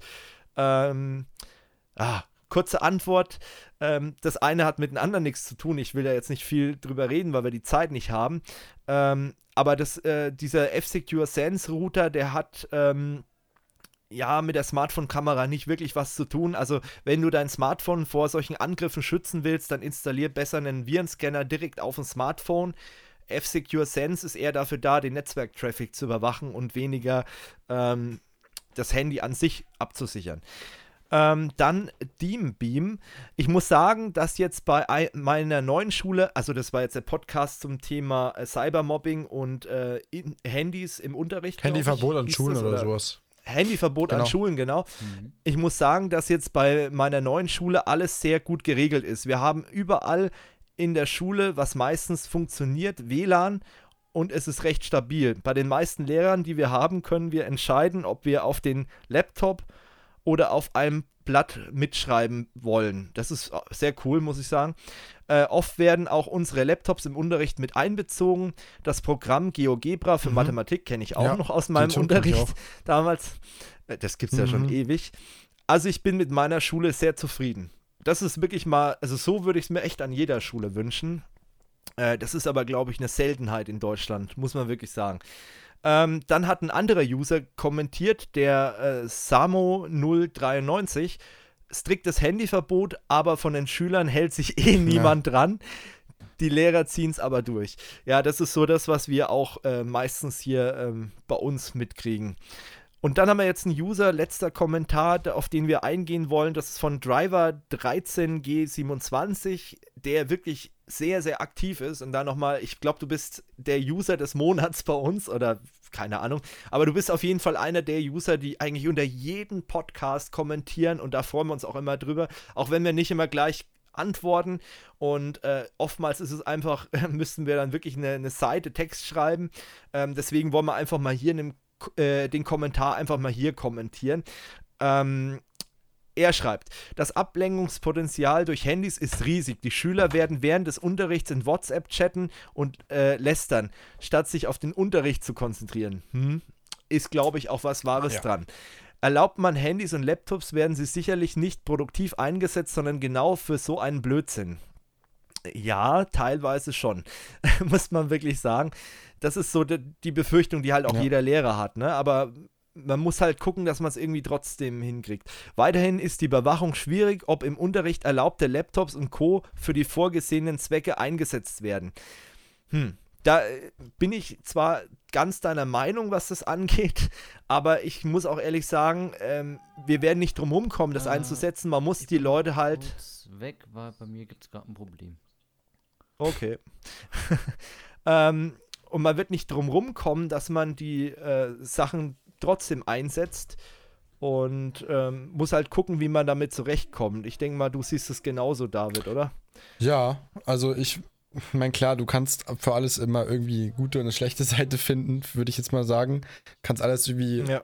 Ich meine, die Kernspaltung wurde erfunden, damit auch irgendwie die Atombombe. Also, das ist halt so diese Diskussion. Ja. Äh, klar, prinzipiell hast du recht, man muss ja immer, immer schauen, aber ich weiß nicht, ähm, die wenigsten, die sich jetzt mit so einem Alienware-Notebook in den Unterricht setzen und dann da irgendwie, weiß ich nicht, Overwatch zocken. Ich glaube, das ist dann doch ein bisschen auffällig. Und wenn, dann vertrete ich auch immer noch die Meinung, dann sind die selbst dran Eben, schuld. Ich meine, das ist dann, dann ist der Schüler selbst dran schuld. Ab einem, genau, ab einem gewissen Alter muss man Selbstverantwortung dafür übernehmen und die Quittung bekommt man halt dann bei den Noten. Das ist halt genau. einfach so. Ähm, ja, das ist so meine Meinung dazu. Gut, ähm, Genau, wo war ich jetzt stehen geblieben? Cybermobbing, genau. Wird einfacher. Dass es neue digitale Lern äh, Lehrmöglichkeiten gibt, sehe ich auch so. Zum Beispiel Quizzes auf äh, Kahoot.it kenne ich gar nicht. Kennt ihr, kennst du das? Ja, doch, Kahoot nee, kenne ich. Doch, das, äh, ah, doch. das ist eine ganz okay. coole Seite, da kann man so Quiz erstellen, da kann alle sich mit dem Handy mit einer PIN einloggen und dann mitspielen und Genau, ist ganz cool. Okay. Ja, kenne ich Okay, auch, ich bin da total outdated, was das angeht. Zum Prüfen des Verständnisses Lehrplattformen wie Moodle, okay, das kenne ich auch noch, äh, wo alle Lehrinhalte zu finden sind und so weiter. Das sind sicherlich sinnvolle Möglichkeiten und die werden dann auch später im Leben gerne mal verwendet und sind relevant, aber mir ist nicht klar, wie die Trennung zwischen sinnvollen und nicht sinnvollen Einsatz zugelassener elektronischer Geräte praktisch realisiert werden kann ich sehe da keinen Weg, denn so viel Filtern halte ich nicht für möglich, beziehungsweise mit horrenden Aufwand verbunden. Schülern kann man diesbezüglich nicht vertrauen. Sie sind noch nicht volljährig, also die Freiheitseinschränkungen gerechtfertigt. Hm, wie gesagt, sehe ich ein bisschen anders. Äh, bin da nicht so der Meinung, dass man da alles kontrollieren sollte. Natürlich grundsätzlich sollte man einen Rahmen geben, aber letztendlich sollte jeder Schüler ab einem gewissen Alter, und dazu muss er aus meiner Sicht nicht volljährig sein, äh, eine Eigenverantwortung übernehmen und eine gewisse Verantwortung tragen auch da die Eltern. Dass es nicht einfach ist, äh, sehe ich ein. Ähm, mit den Lernplattformen finde ich ganz interessant. Noch ein kurzer Input. Äh, ich habe neulich ein Interview mit unserer Kultusministerin äh, gesehen. Es ist wohl scheinbar so, dass jetzt äh, bis 2022 ja, es wird ein bisschen hin, aber es ist halt der Bund, wird es in Deutschland eine einheitliche Lernplattform, eine eigene Cloud geben, eine Schülercloud, ähm, wo dann zum Beispiel jeder Schüler eine E-Mail-Adresse bekommt, jeder Lehrer auch eine eigene, weil Lehrer teilweise ja noch mit GMX-Adressen und web.de arbeiten oder, oder Google Mail oder Yahoo ähm, und, und keine eigenen E-Mail-Adressen von ihrer Schule haben, wird es dann eben bis 22 eine äh, Schülercloud geben, aber das ist halt noch ewig bis dahin hin. Und ähm, ich finde es auch irgendwie krass, dass es so lang dauert, aber es ist halt mal wieder was Staatliches. Ähm, engagierte Lehrer haben sich bestimmt jetzt schon irgendwie was gebaut, könnte ich mir vorstellen. Oder Schulen, die nicht so ganz weit weg sind, wie zum Beispiel die Schule, wo der eine User äh, beschrieben hat. Also, ähm, wer war das jetzt? Äh, der äh, Dean Beam beschrieben hat. In der Schule, der hat wahrscheinlich schon eine viel bessere Lösung als äh, diese Geschichte. Gut, dann ähm, geht der ähm, Kommentar aber noch weiter. Ja. Da kann ich auch noch was von mir einwerfen, von meiner Schule, weil ich habe mich ja. ja. jetzt wieder äh, entschieden, die Lehrlaufbahn einzuschlagen und äh, ich bin also als Georg hatte nochmal Bock auf Schule. Genau, ich bin jetzt quasi auf der Boss und äh, da haben wir es so, dass Microsoft uns unterstützt. Da haben wir nämlich für unsere Schulzeit nämlich ein Abo für äh, Microsoft 365 und das heißt, dass wir da auch äh, manche Lehrer zum Beispiel äh, Arbeitsblätter äh, einstellen können. Und das ist schon sehr praktisch und sehr schön. Office 365 oder Microsoft 365, Office. weil das ist ein Unterschied. Office 365. Okay. Damit es auch geklärt ist, falls wir hier jemand äh, haben, der sich mit Microsoft-Lizenzierung auskennt, äh, da ist nämlich ein Unterschied dazwischen. Ähm, jo, wo war ich jetzt stehen geblieben? Äh, du wolltest mhm. mit einem Kommentar weitermachen. Ja, genau. Ich, ich gucke gerade im Kommentar, wo ich bin. Oh je. Ähm, bla bla bla. einfach so aus der Fassung. Ja, ich hatte mir gerade hier ähm, eine Marke gesetzt. Genau, volljährig, genau. Laptops fördern nicht gerade Disziplin und Respekt. Hm. Äh, falls man technische Geräte tatsächlich im Unterricht erlaubt, müssen Zuwiderhandlungen wie die Nutzung von WhatsApp im Unterricht mit aller Konsequenz bestraft werden. Okay. Lass ich jetzt mal so im Raum stehen. Ähm, hm. Ich halte auch die Gamescom, jetzt geht es um die, ähm, die Werbung der Bundeswehr auf der Gamescom, muss ich dazu sagen, falls ihr den Podcast nicht gesehen habt, äh, damit der Kontext klar ist. Ich halte auch die Gamescom für die komplett falsche Plattform für die Bundeswehr. Ein Bundeswehreinsatz ist kein Game. Allerdings, haben wir auch gesagt, allerdings ist die Werbekampagne ein Tool, um die jungen Leute, die die Bundeswehr interessant erscheinen zu lassen. Ich halte das für eine gefährliche Verblendung, aber jeder versucht irgendwie hip rüberzukommen, ja, leider, äh, um junge Leute anzuwerben. Letztendlich sind die jungen Leute hoffentlich aufgeklärt genug. Hm. Oben willst du den jungen Leuten äh, nicht mal eingestehen, dass sie am Laptop selber aufarbeiten äh, können im Unterricht und jetzt denkst du, dass die für die Bundeswehr genug vorbereitet und aufgeklärt sind. Hm äh, was bei der Bundeswehr wirklich auf sie zukäme und dass das real ist und kein Videospiel. Ich hoffe es auch, aber mal gucken. Auslandseinsätze sind notwendig und freiwilligen Armeen funktionieren. Die Dienstpflicht und die Wehrpflicht sind als zwölf Monate Sozial sozialistischer Zwangsarbeit und Freiheitsentzug und Volkserziehung genauso abzulehnen wie Hexenverbrennung, Oh, jetzt holst du aber ganz stark aus, du. Der Staat hat nicht mein Leben zu gestalten und der Sozialismus ist überall gescheitert. Ich will weder einen nationalen noch einen internationalen Sozialismus zu irgendwelchen Zeitpunkt in Deutschland erleben. ich finde ich muss gerade ein bisschen schmunzeln, weil jetzt nimmst du hier eine total liberale Stellung ein und oben bist du total konservativ unterwegs. Also finde ich gerade sehr interessant und, und spannend den Kommentar. Ähm, grundsätzlich kann ich dir recht geben, also ich halte auch nichts von der, von der Zwangswehrpflicht. Ich glaube, ich weiß nicht, wie seht ihr das? Ähm, also, ich, ich, weiß nicht, ich fand es im Sinn voll, Sinn gut, dass dadurch viele, viele Zivis irgendwie gekommen sind und dann halt auch die Leute mal was Gemeinnütziges noch mhm. gemacht haben, aber das ist ja eigentlich eher ein Nebeneffekt gewesen von den Leuten, die dann quasi nicht zum Bund gegangen sind. Also finde ich, sollte man eher so ein Konzept einführen, aber ich weiß nicht, Wehrpflicht, ja. na, ja, nicht so. Ich, ich sowieso nicht, Georg, du? ah, ich bin auch nicht so ein Fan davon. Gut, also mehr will ich dazu jetzt erstmal nicht sagen, weil das sprengt wieder den Rahmen. Da könnte ich wirklich stundenlang mit dir diskutieren. Also ich glaube, wenn wir zwei uns mal irgendwo treffen würden, ich glaube, wir könnten stundenlang über alles diskutieren. So wie du schreibst, ich glaube, da äh, meine ich aber im positiven Sinne. Also da, du bist wirklich einer der Zuschauer, die halt wirklich sehr sich mit den Themen beschäftigen und auch wirklich auf jedes Thema eingehen und eine Meinung dazu haben. Und das finde ich einfach super. Ähm, dann hat er noch was geschrieben zu dem Thema Messenger und das war dann, ist dann auch der, der restliche oder der letzte Kommentar, den wir rausgesucht haben. Signal, WhatsApp, Telegram ist mir alles völlig egal. Irgendeins davon ist gut genug. Ich verliere äh, aber den Überblick, wer wo als Kontakt gespeichert ist. Das mhm. kenne ich irgendwoher. Ähm, allerdings habe ich so meine Spätzle, wo ich weiß, die sind auf Streamer unterwegs. Ähm, und äh, ich muss ehrlich sagen, ich bin jetzt mittlerweile auch davon weggegangen, neben Streamer noch eine Alternative zu WhatsApp zu nutzen. Also ich nutze wirklich äh, Streamer als si sicheren Messenger-Dienst und äh, den Rest nutze ich einfach WhatsApp so. Und ähm, was anderes nutze ich eigentlich kaum noch, außer jemand kontaktiert mich auf der Plattform. Einfach aus dem Grund, damit ich eben diesen Überblick nicht verliere. Ich hatte auch mal vor zwei Jahren, hatte ich wirklich fast alles auf dem Handy, was ich so kannte oder was äh, relativ groß ist.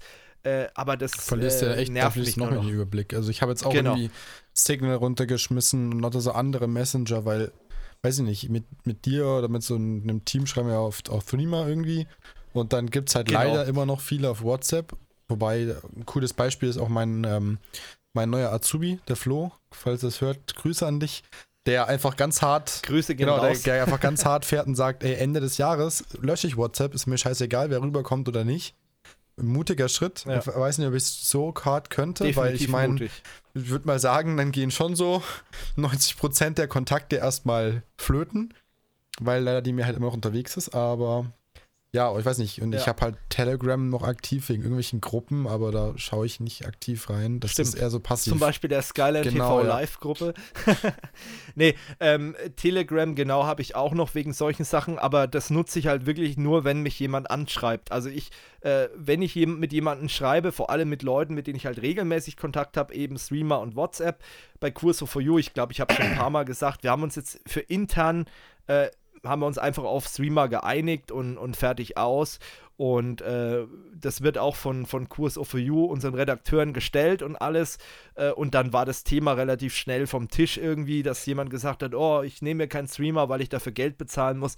Nee, das war dann relativ schnell geklärt. Das ist jetzt unser interner Messenger-Dienst und äh, damit können wir leben und äh, privat kann jeder machen, was er will, aber die Erfahrung ist halt, dass viele Leute dann trotzdem auch sehen, oh, da sind ja trotzdem ein paar Leute, die ich kenne auf Streamer und die nutzen dann eben auch Streamer. Kann aber auch sein, dass eben niemand deiner Freunde auf Streamer ist. Ja, dann ist es halt so. Gut, dann würde ich sagen, haben wir die Kommentarsektion mhm. geschlossen. Ähm, vielen Dank für eure Kommentare. Wir werden, denke ich mal, öfters mal auf sowas eingehen. Gerade bei den Kommentaren fand ich es jetzt wichtig, dass man auch in der Folge jetzt hier mal äh, drüber spricht. Ein Kommentar war noch irgendwie bei mir im Kopf, aber der war, glaube ich, nicht unter, unter den letzten zwei Folgen, sondern schon ein bisschen länger her. Da ging es um das Thema äh, Tutorials. Da möchte ich nur mal kurz drauf eingehen. Also, wir werden definitiv neben dem Podcast auch wieder Tutorials bringen. Wir haben ja jetzt unsere Videoschnittlösung Lösung umgestellt und werden dann versuchen, auch in den nächsten Monaten wieder sowas zu bringen, ähm, weil da gibt es scheinbar auch einen Bedarf dafür und ich habe auch wieder Bock, was zu machen. Ähm, das nur mal so am Rande. Gut. Ja, dann würde ich sagen, verabschieden wir ja. schon mal David, ne, weil du wolltest ja jetzt genau. abgehen. Die ich Zeit bedanke mich, dass ich wieder dabei sein durfte. Jederzeit gerne. Genau. Und äh, Und beim nächsten Mal hoffentlich mal wieder eine Hoffentlich ganze auf jeden Folge, Fall. nicht immer nur so. Ja, genau. Machen wir Genau. so. Dann äh, wünsche noch viel Spaß und den Rest höre ich mir natürlich selber dann noch an. Genau. Gut. Okay. Also Bis dann, dann. Servus. Servus. So, dann würde ich sagen, machen wir weiter mit einem Top-Thema. Das schade, dass David jetzt nicht mehr dabei ist, aber ja, der Kerl, der hat halt wichtigere Verpflichtungen mal wieder. Oh ja. Mensch, Mensch, Mensch. Ja, irgendwie in den letzten Folgen, da war er nicht so da, der David, aber vielleicht wird es ja zukünftig wieder was. Ähm, ich hoffe auch, dass der Teil davor nicht so gehetzt war, dass es nicht so rüberkam. Ähm, aber wir hatten halt ein bisschen Zeitdruck und ich wollte so manche Sachen äh, auf jeden Fall mit David noch abfrühstücken. Ähm, ein Thema, das habe ich jetzt noch mit reingenommen, YouTube Deutschland. Und das hat mich in den letzten Wochen so aufgeregt, ähm, obwohl ich mir eigentlich fest vorgenommen habe, Steffen, beschäftig dich nicht mehr so mit YouTube Deutschland. Das sind sehr viele Assis unterwegs, aber es sind auch sehr viele gute Creator unterwegs. Ähm, ja, aber eine Sache, die habe ich wirklich, also ja, fassungslos gemacht. Und die kam erst so in den letzten Tagen, in der letzten Woche auf. Und das ist die Geschichte mit Montana Black. Das ist ja so ein Gaming-YouTuber. Georg kannte ihn nicht. Das hat mich echt gewundert. Ja, also für mich ist es einfach, keine Ahnung, wer ist der Typ? Ähm, kurze Biografie oder kurze Info zu ihm ist ein Gaming-YouTuber, ähm, der sehr rustikal unterwegs ist, so nenne ich das mal. Also äh, schon ein stattlicher Kerl, eine gute Größe, schöne Breite, ne? Macht, geht vielleicht auch in die Muckibude, ich weiß es nicht, ich gucke den eigentlich nicht. Ähm, Tattoos überall, ne? Das ist auch jemand, der ganz gerne mal in Jogginghose und Feinripp durch die Stadt läuft, so muss man sich den vorstellen. ähm, und ja, also ein kerniger Typ auf jeden Fall. Okay. Und ähm, der macht Gaming-Videos und hat auch eine sehr witzige Lache. Daher kannte ich den, weil da mal jemand ein Video hochgeladen hat und hat den seine Lache da. Müsst ihr mal bei YouTube eingeben. Finde ich echt äh, lustig. Ähm, by the way. ähm, aber was hat er jetzt gemacht? Warum habe ich mich über den aufgeregt? Eigentlich geht er mich ja nichts an oder ich gucke ihn ja auch nicht. Aber der hat mich jetzt aufgeregt, nicht weil er normale Gaming-Videos gemacht hat, sondern weil er jetzt einen Skandal mit Online-Casinos äh, an den Hacken hat. Ähm, aufmerksam wurde ich eigentlich in erster Linie durch unseren geschätzten äh, YouTube-Kollegen, den Christian Solmecke mit seiner Kanzlei. Die haben ein Video drüber gemacht, äh, dass der illegale Glücksspielwerbung macht in seinen Videos. Äh, wa warum, was macht er da? Also normalerweise macht er so Let's Plays wie jeder andere Gaming-YouTuber auch und, und eben halt dann auch Livestreams, ist auch der größte deutsche Twitch-Streamer, wusste ich auch nicht, dass der so groß ist. Äh, und der macht in der Nacht seit einigen Monaten, macht er da eben äh, Casino-Livestreams, wo er sich zeigt, wie er in einem Online-Casino um echtes Geld spielt. Ähm, erstens mal, die Tatsache, dass er es macht, ist schon mal äh, ja illegal per se. Also, dass er da ähm, so Online-Spiele macht aus einem anderen Land. Er sagt, das ist alles legal, das ist alles gut. Die Kanzlei WBS sagt, nee, das ist nicht richtig so. Äh, dann glaube ich denen mal mehr, das sind Rechtsanwälte äh, als ihn. Und der Knaller kommt noch. Er hat einen Werbedeal mit denen. So, Werbung für illegales Glücksspiel in Deutschland schon mal eine ganz schlechte Idee.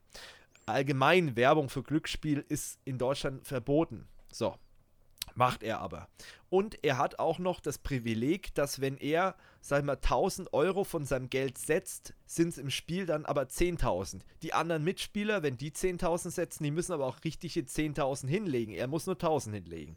Also es wird auch, es gibt, also ob das jetzt der Multipli Multiplikator ist, weiß ich nicht, aber es ist auf jeden Fall von ihm auch so verlautet worden, dass es wohl so ist, dass er, wenn er 1000 Euro einzahlt, mehr als 1000 Euro im Spiel zur Verfügung hat. Also das Casino bevorzugt ihn auch noch. Und dann ist es eine ganz normale Sache, Sache Richtung Wahrscheinlichkeit, dass er natürlich, wenn er mehr Geld setzt, auch mehr Möglichkeiten hat und dementsprechend auch öfters gewinnt in dem Spiel. So, ganz einfache Sache. So, und dann kommt halt auch noch die moralische Geschichte. Nicht nur, dass es illegal ist, was er macht, sondern auch die moralische Geschichte, weil es gucken natürlich sehr viele junge Leute, Jugendliche, Kinder vielleicht sogar, äh, gucken seine Videos und die werden dazu verleitet, eben solche Sachen mal auszuprobieren. Und ganz ehrlich, wenn da so ein Jugendlicher das sieht und sieht, oh, Monte, der zieht da die ganze Zeit Kohle raus aus der Geschichte ähm, und gewinnt die ganze Zeit. Also ich meine, es gibt auch Videos, wo er verliert, aber natürlich gewinnt er relativ viel. Und wenn er verliert, ist der Verlust nicht so hoch, weil der Einsatz ist natürlich äh, sein persönlicher Einsatz ist relativ gering, weil das andere legt ja das Casino obendrauf. Ähm, und das ist einfach eine harte Nummer, finde ich. Und vor allem von jemandem, der selbst auch äh, früher mal drogensüchtig war und auch mit seinen Videos habe ich selber nicht gesehen, kann ich nur so weitergeben, was andere äh, über ihn gesagt haben, dass er Videos gemacht hat, wo er eben Leute drüber aufgeklärt hat und gesagt, ey, Drogen sind scheiße und ich erzähle euch mal meine Geschichte und das muss er wohl auch sehr ausführlich gemacht haben und sehr aufklärerisch, also wo er wirklich Vorbild war und so jemand haut dann so eine Sache raus und wenn Leute ihn dann damit konfrontieren, sagt er, ja, ich, ich habe es mir nicht ausgesucht, ein Vorbild zu sein. Ah, hm. das ist... Das ist das ist ja. das Schlimmste, wenn man sagt, ich habe es mir ja nicht ausgesucht, ein Vorbild zu sein. Man ist ja automatisch ein Vorbild, wenn man irgendwo öffentlich ist. Ob man will oder nicht, da kann man sich nicht davor drücken. Eben, so ist es. Und das macht mich halt einfach so wütend, wo ich sage, das kann doch nicht sein. Ähm, von, von so einem erwachsenen Menschen, vor allem jemand, der, sag ich mal, wirklich aus, in Anführungsstrichen, aus der Scheiße rausgekommen ist, der sich von seiner Drogensucht selbst therapiert hat und dann auch noch vielleicht Leute motiviert hat, äh, da rauszukommen aus dem Sumpf und dann fängt er mit so einem Scheiß an. Und er sagt ja auch selber, dass er so ein bisschen auch spielsüchtig ist dann müsste ihm doch klar sein, dass da wirklich Leute dann davor sitzen äh, und das Ganze auch wirklich ernst nehmen und sagen, hey cool, der zieht da die Scheine raus und vor allem wie er das zelebriert. Also das mit den Scheine rausziehen ist kein Spaß. Er hat auf Instagram in seinen Stories Videos veröffentlicht, wo man ihn am Geldautomaten sieht, wo er die 500er rauszieht äh, und sagt, ja, das ist mein Gewinn hier von dem Casino XY. Leute, das, oh das kann ja echt nicht sein. Und das ist einfach so der Punkt, wo ich wirklich nur Kopfschütteln da sitze. Und die Landesmedienanstalt ist auch mittlerweile darauf aufmerksam geworden. Und völlig zu Recht. Ich weiß nicht, vielleicht gibt es hier auch äh, unter unseren Zuhörern und Zuschauern äh, Monte-Fans. Ja, ne, also ich meine, ich habe nichts gegen Monte, muss ich wirklich so sagen. Ist okay, dass der seine Gaming-Videos macht, aber warum muss der diese Casino-Scheiße durchziehen? Ich meine, er hätte ja auch irgendwie Online-Poker ohne Geld spielen können, einfach mit virtuellen Einsätzen. Äh, stattdessen macht er hier illegales Glücksspiel von einem Anbieter, der wirklich sehr zwielicht. Also das funktioniert so ein bisschen wie Kinox.to. Das heißt, ich habe eine Landingpage und auf dieser Landingpage sind dann mehrere illegale Inhalte eingebunden aus anderen Ländern. Aus äh, Südamerika zum Beispiel gibt es dann irgendwelche Glücksspielanbieter und in diesen Ländern ist es halt eben auch nicht verboten. Da gibt es aber auch keine Regulierung. Niemand, der guckt, in welchem Rahmen findet dieses Glücksspiel statt. Äh, und ich habe auch jetzt gelesen von Leuten, die sich mal dort angemeldet haben und auch was gewonnen haben und wollten sich dann den Gewinn auszahlen lassen. Und das ist auch eine Gängelei. Das heißt, du wirst, du musst einmal über Postident-Verfahren, musst du dich verifizieren. Also anmelden geht innerhalb von ein paar Sekunden. Aber wenn du dann den Gewinn auszahlen lassen möchtest, dann musst du Postident machen, dann musst du eine Stromrechnung, die nicht älter ist als drei Monate vorweisen What? und laufen Quatsch. Also die machen es den Leuten so schwer wie möglich, den Gewinn auszuzahlen. Hat, ist ganz einfach. Warum machen die das? Weil dann die Leute sagen, ach, naja, so viel ist es ja doch noch nicht. Ich lasse es nochmal drin, ich spiele weiter mit dem Geld und äh, lass mir das dann erst später auszahlen. Das ist der einzige Hintergrund von diesen Online-Casinos. Und äh, da muss man sich doch fragen, für sowas würde ich nie im Leben Werbung machen. Ganz ehrlich. Also wenn mich jemand fragt, was ist im Moment das Schlimmste, wofür man Werbung machen kann, also, ich glaube, da ist Alkohol noch nicht so schlimm. Das sind Zigaretten, naja, geht so. Aber Online-Casinos und vor allem solche sind wahrscheinlich noch mal ein Stück schlimmer als alles andere, was man als YouTuber bewerben kann. Ganz ehrlich. Also, naja, das hat mich wirklich aufgeregt. also, äh, ja, aber dass du das nicht mitbekommen hast, Georg. Na gut, du hast ja gesagt, du hörst dann nicht mehr so äh, auf diese ganzen YouTube-News und so ja, weiter. Ja, ich habe mich davon verabschiedet, weil das mittlerweile einfach nur noch ein riesiger Kindergarten geworden ist. Das stimmt. Also ich muss auch ehrlich sagen, wenn es jetzt wirklich so ein Beef gewesen wäre zwischen irgendwelchen YouTubern, das hätte mich auch nicht die Bohne interessiert. Aber da geht es ja wirklich in strafrechtliche Geschichten rein und das muss ich ehrlich sagen, das hat mich dann doch sehr getriggert. Ähm, und äh, was mich auch sehr getriggert hat, ist das zweite Thema, Thema YouTube Deutschland, nämlich der YouTuber Concrafter, der mich sonst eigentlich wirklich null interessiert, ähm, dessen Videos ich auch überhaupt nicht gucke. Ähm, aber er hat mich deswegen getriggert, weil es auch wieder eine Geschichte ist, wo ich sage, moralisch unter aller Sau. Ähm, und äh, man muss dazu sagen, das ist ein Gaming-YouTuber, der mal so mit Minecraft groß geworden ist. Äh, ist wohl auch irgendwie äh, so, so ein äh, Kumpel von Felix Jen, also von diesem DJ, von diesem Bekannten. Und ähm, ja, und wie gesagt, er hat eine eigene Pizza rausgebracht. Ist ja auch okay, kann er ruhig machen. YouTuber bringen Shirts raus, Merch, der bringt halt eine Pizza hm. raus. Fertig aus. Hat eine Pizza rausgebracht. Das war jetzt, glaube ich, sogar schon die zweite Pizza, die er rausgebracht hat. So, mit der Pizza gibt es aber nur ein Problem es wurde eine Rückrufaktion gestartet, weil scheinbar bei der Produktion Plastikteile in die Pizza reinge äh, scharfkantige Plastikteile in die Pizza reingeraten sind. Kann passieren, ist auch schon, ich denke nur mal an Snickers oder Mars oder was Maßriegel waren es, glaube ich, vor zwei, drei Jahren. Da ist ja das gleiche passiert. So, ist, kann passieren, ist scheiße, keine Frage. So, aber was ist dann passiert? Es haben zig YouTuber darauf hingewiesen, also diese bekannten News-YouTuber haben darauf hingewiesen, es haben auch Leute auf Twitter, andere YouTuber darauf hingewiesen. Und Concrafter selber erwähnt am Rande bei einem Video, ganz am Ende vom Video, wobei er weiß, dass viele Leute Videos nicht bis zum Ende gucken, erwähnt dann einfach mal so am Rande, ja, da gibt es ein Problem und die Leute sollen ihn bitte auf den Social Medias folgen, wenn sie mehr Informationen dazu haben wollen hallo, geht's noch? Dann haben Leute ihn darauf hingewiesen, äh, was er denn da macht und dass es doch keine so gute Idee ist, das am Ende zu erwähnen und haben gesagt, hey, mach doch mal äh, ein Video dazu. Schreibt er, ja, heute nicht, morgen mache ich ein Video, ich habe heute keine Zeit. Hallo? Geht's noch? Also, ganz ehrlich, das ist so, so ein Punkt, wo ich mir denke, was ist mit dem verkehrt? Dem muss doch klar sein, dass die Gesundheit seiner Follower, seiner Zuschauer da auf dem Spiel steht das erste, was ich gemacht hätte in dem Moment, wäre wirklich gewesen, ich hätte mich vor meine Webcam oder vor mein Handy gesetzt und hätte ein Video aufgenommen, ungeschnitten, einfach so raus, damit die Leute Bescheid wissen, dass sie ihre fucking Pizza zurückbringen sollen, weil da eben scharfkantige Plastikteile drin sind. Äh, er sieht es so als, naja, es ist also, das, das macht mich wirklich sprachlos, sowas. Das, das verstehe ich nicht. Und da muss man sich wirklich fragen, wo ist da die Moral? Natürlich ist es marketingtechnisch nicht der Hype, wenn sowas passiert. Keine Frage. Aber ich glaube, bei so einem YouTuber wie Concrafter, wo das Durchschnittsalter der Zuschauer sehr, sehr jung ist, dass die sowas null hinterfragen. Das heißt, wenn er das Video raushaut, die bringen die Pizza zurück oder schmeißen sie weg, je nachdem. Und dann sind die weiterhin noch Fan von ihm. Also von daher hätte der wahrscheinlich null zu befürchten, aber die Angst, da zwei, drei Euro weniger zu verdienen, hat ihn wahrscheinlich, das behaupte ich jetzt einfach mal, persönliche Meinung von mir, hat ihn dazu gebracht zu sagen, nee, jetzt warte ich erstmal ab und ich will das gar nicht so weit hochkochen lassen, das Problem. Dabei gibt es ein Problem mit seiner Pizza und dann sollte man das auch öffentlich machen. Wahnsinn. Also das sind so Sachen, da muss ich nur mit dem Kopf schütteln mhm. und das kann ich einfach nicht nachvollziehen kann ich nicht nachvollziehen. Also der, weiß ich nicht, so ein bisschen der gesunde Menschenverstand, der fehlt da einfach irgendwie. Und ich meine, er hat ja selber keine Schuld dran. Das ist der Anbieter, der das da reingebracht hat. Also Richtig. er ist ja nur für das Design zuständig gewesen. Also, genau, er hat seinen Namen dafür hergegeben. Ja, aber dass man da einfach dann äh, zu feige ist oder ähm, was auch immer da sein Grund war, ähm, dann einfach ja. nichts zu sagen, es geht nicht. Er hat irgendwo ja, eine also, Verantwortung.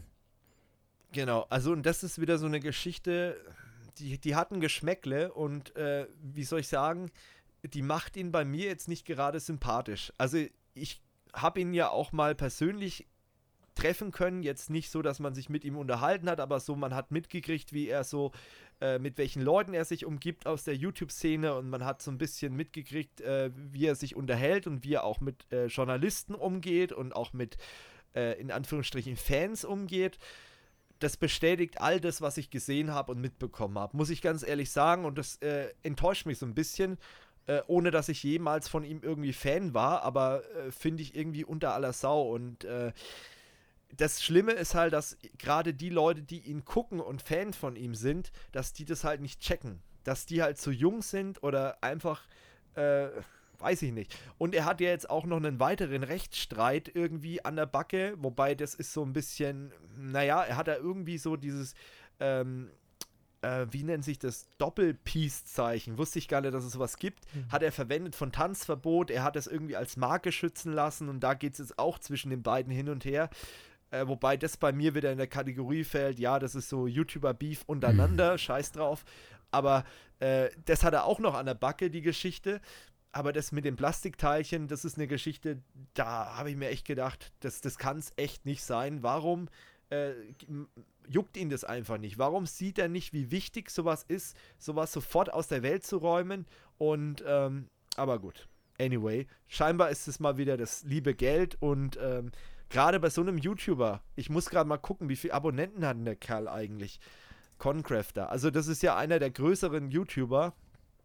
3,4 Millionen Abonnenten hat der Kerl.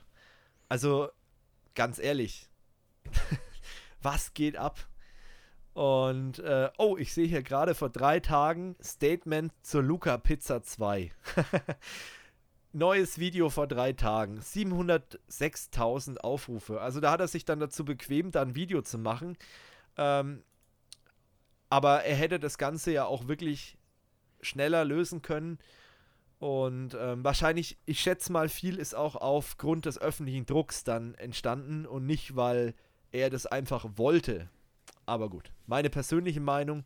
Vielleicht tue ich ihm auch Unrecht, aber ähm, ganz ehrlich, der persönliche Eindruck von äh, bei mir ist wirklich schlecht, muss ich ganz ehrlich sagen.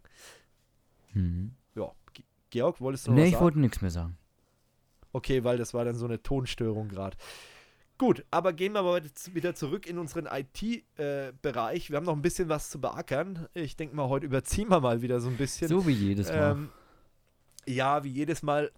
Gut, es ist die zehnte Folge. Wir haben jetzt keine Torte vorbereitet, dann überziehen wir halt einfach mal ein bisschen. Meine Güte. Ja, können wir ja wieder machen. Können wir wieder machen. Ähm, gut, wo machen wir weiter? Ich würde sagen, bei unseren weiteren Themen äh, da hast du dir noch was angeguckt. Genau. Ähm, nämlich, es gab ja vor kurzem diesen Facebook-Hack, äh, wo Hacker äh, 50 Millionen Accounts gehackt haben. Und jetzt hat die irische ähm, Datenschutzbehörde rausgegeben, dass von diesen 50 Millionen ähm, weniger als 10% an Europäer betroffen sind. Ist ja schon mal nicht schlecht, würde ich mal sagen. Ja, ähm, immerhin etwas, aber hm. Das Ding ist, ich habe es glaube ich schon im letzten Podcast gesagt, wo wir drüber gesprochen haben. Ich denke, Facebook ist so ein Unternehmen, das kann sich leisten, was es will. Es wird nur sehr spät äh, wirklich ja, Kunden oder User verlieren. Ähm, das ist auch so ein bisschen too big to fail, würde ich mal sagen, bei Facebook. Mhm. Also, ähm, bis da was passiert. Hm. Also müsste schon etwas richtig, richtig Großes passieren. Aber ja. es ist halt für viele Anwender halt die einzige Alternative und ähm, ich meine, es, es ist ein soziales Netzwerk. Es kommt immer darauf an, äh, wer eben in diesem sozialen Netzwerk ist. Wenn jetzt äh, dein halber Freundeskreis da drin ist, dann wirst du das ja. äh, nicht ändern. Das sieht man ja bei WhatsApp. Ähm, die Umstellung auf komplett Freema ist extrem schwierig, weil keiner äh, auf, von WhatsApp äh, gehen möchte weil eben so viele ja. Kontakte dann noch auf WhatsApp sind. Und das Schlimme ist ja, dadurch, dass ja eben WhatsApp auch äh, Facebook ist, ist die halbe Welt bei äh, Facebook in irgendeiner Form beteiligt.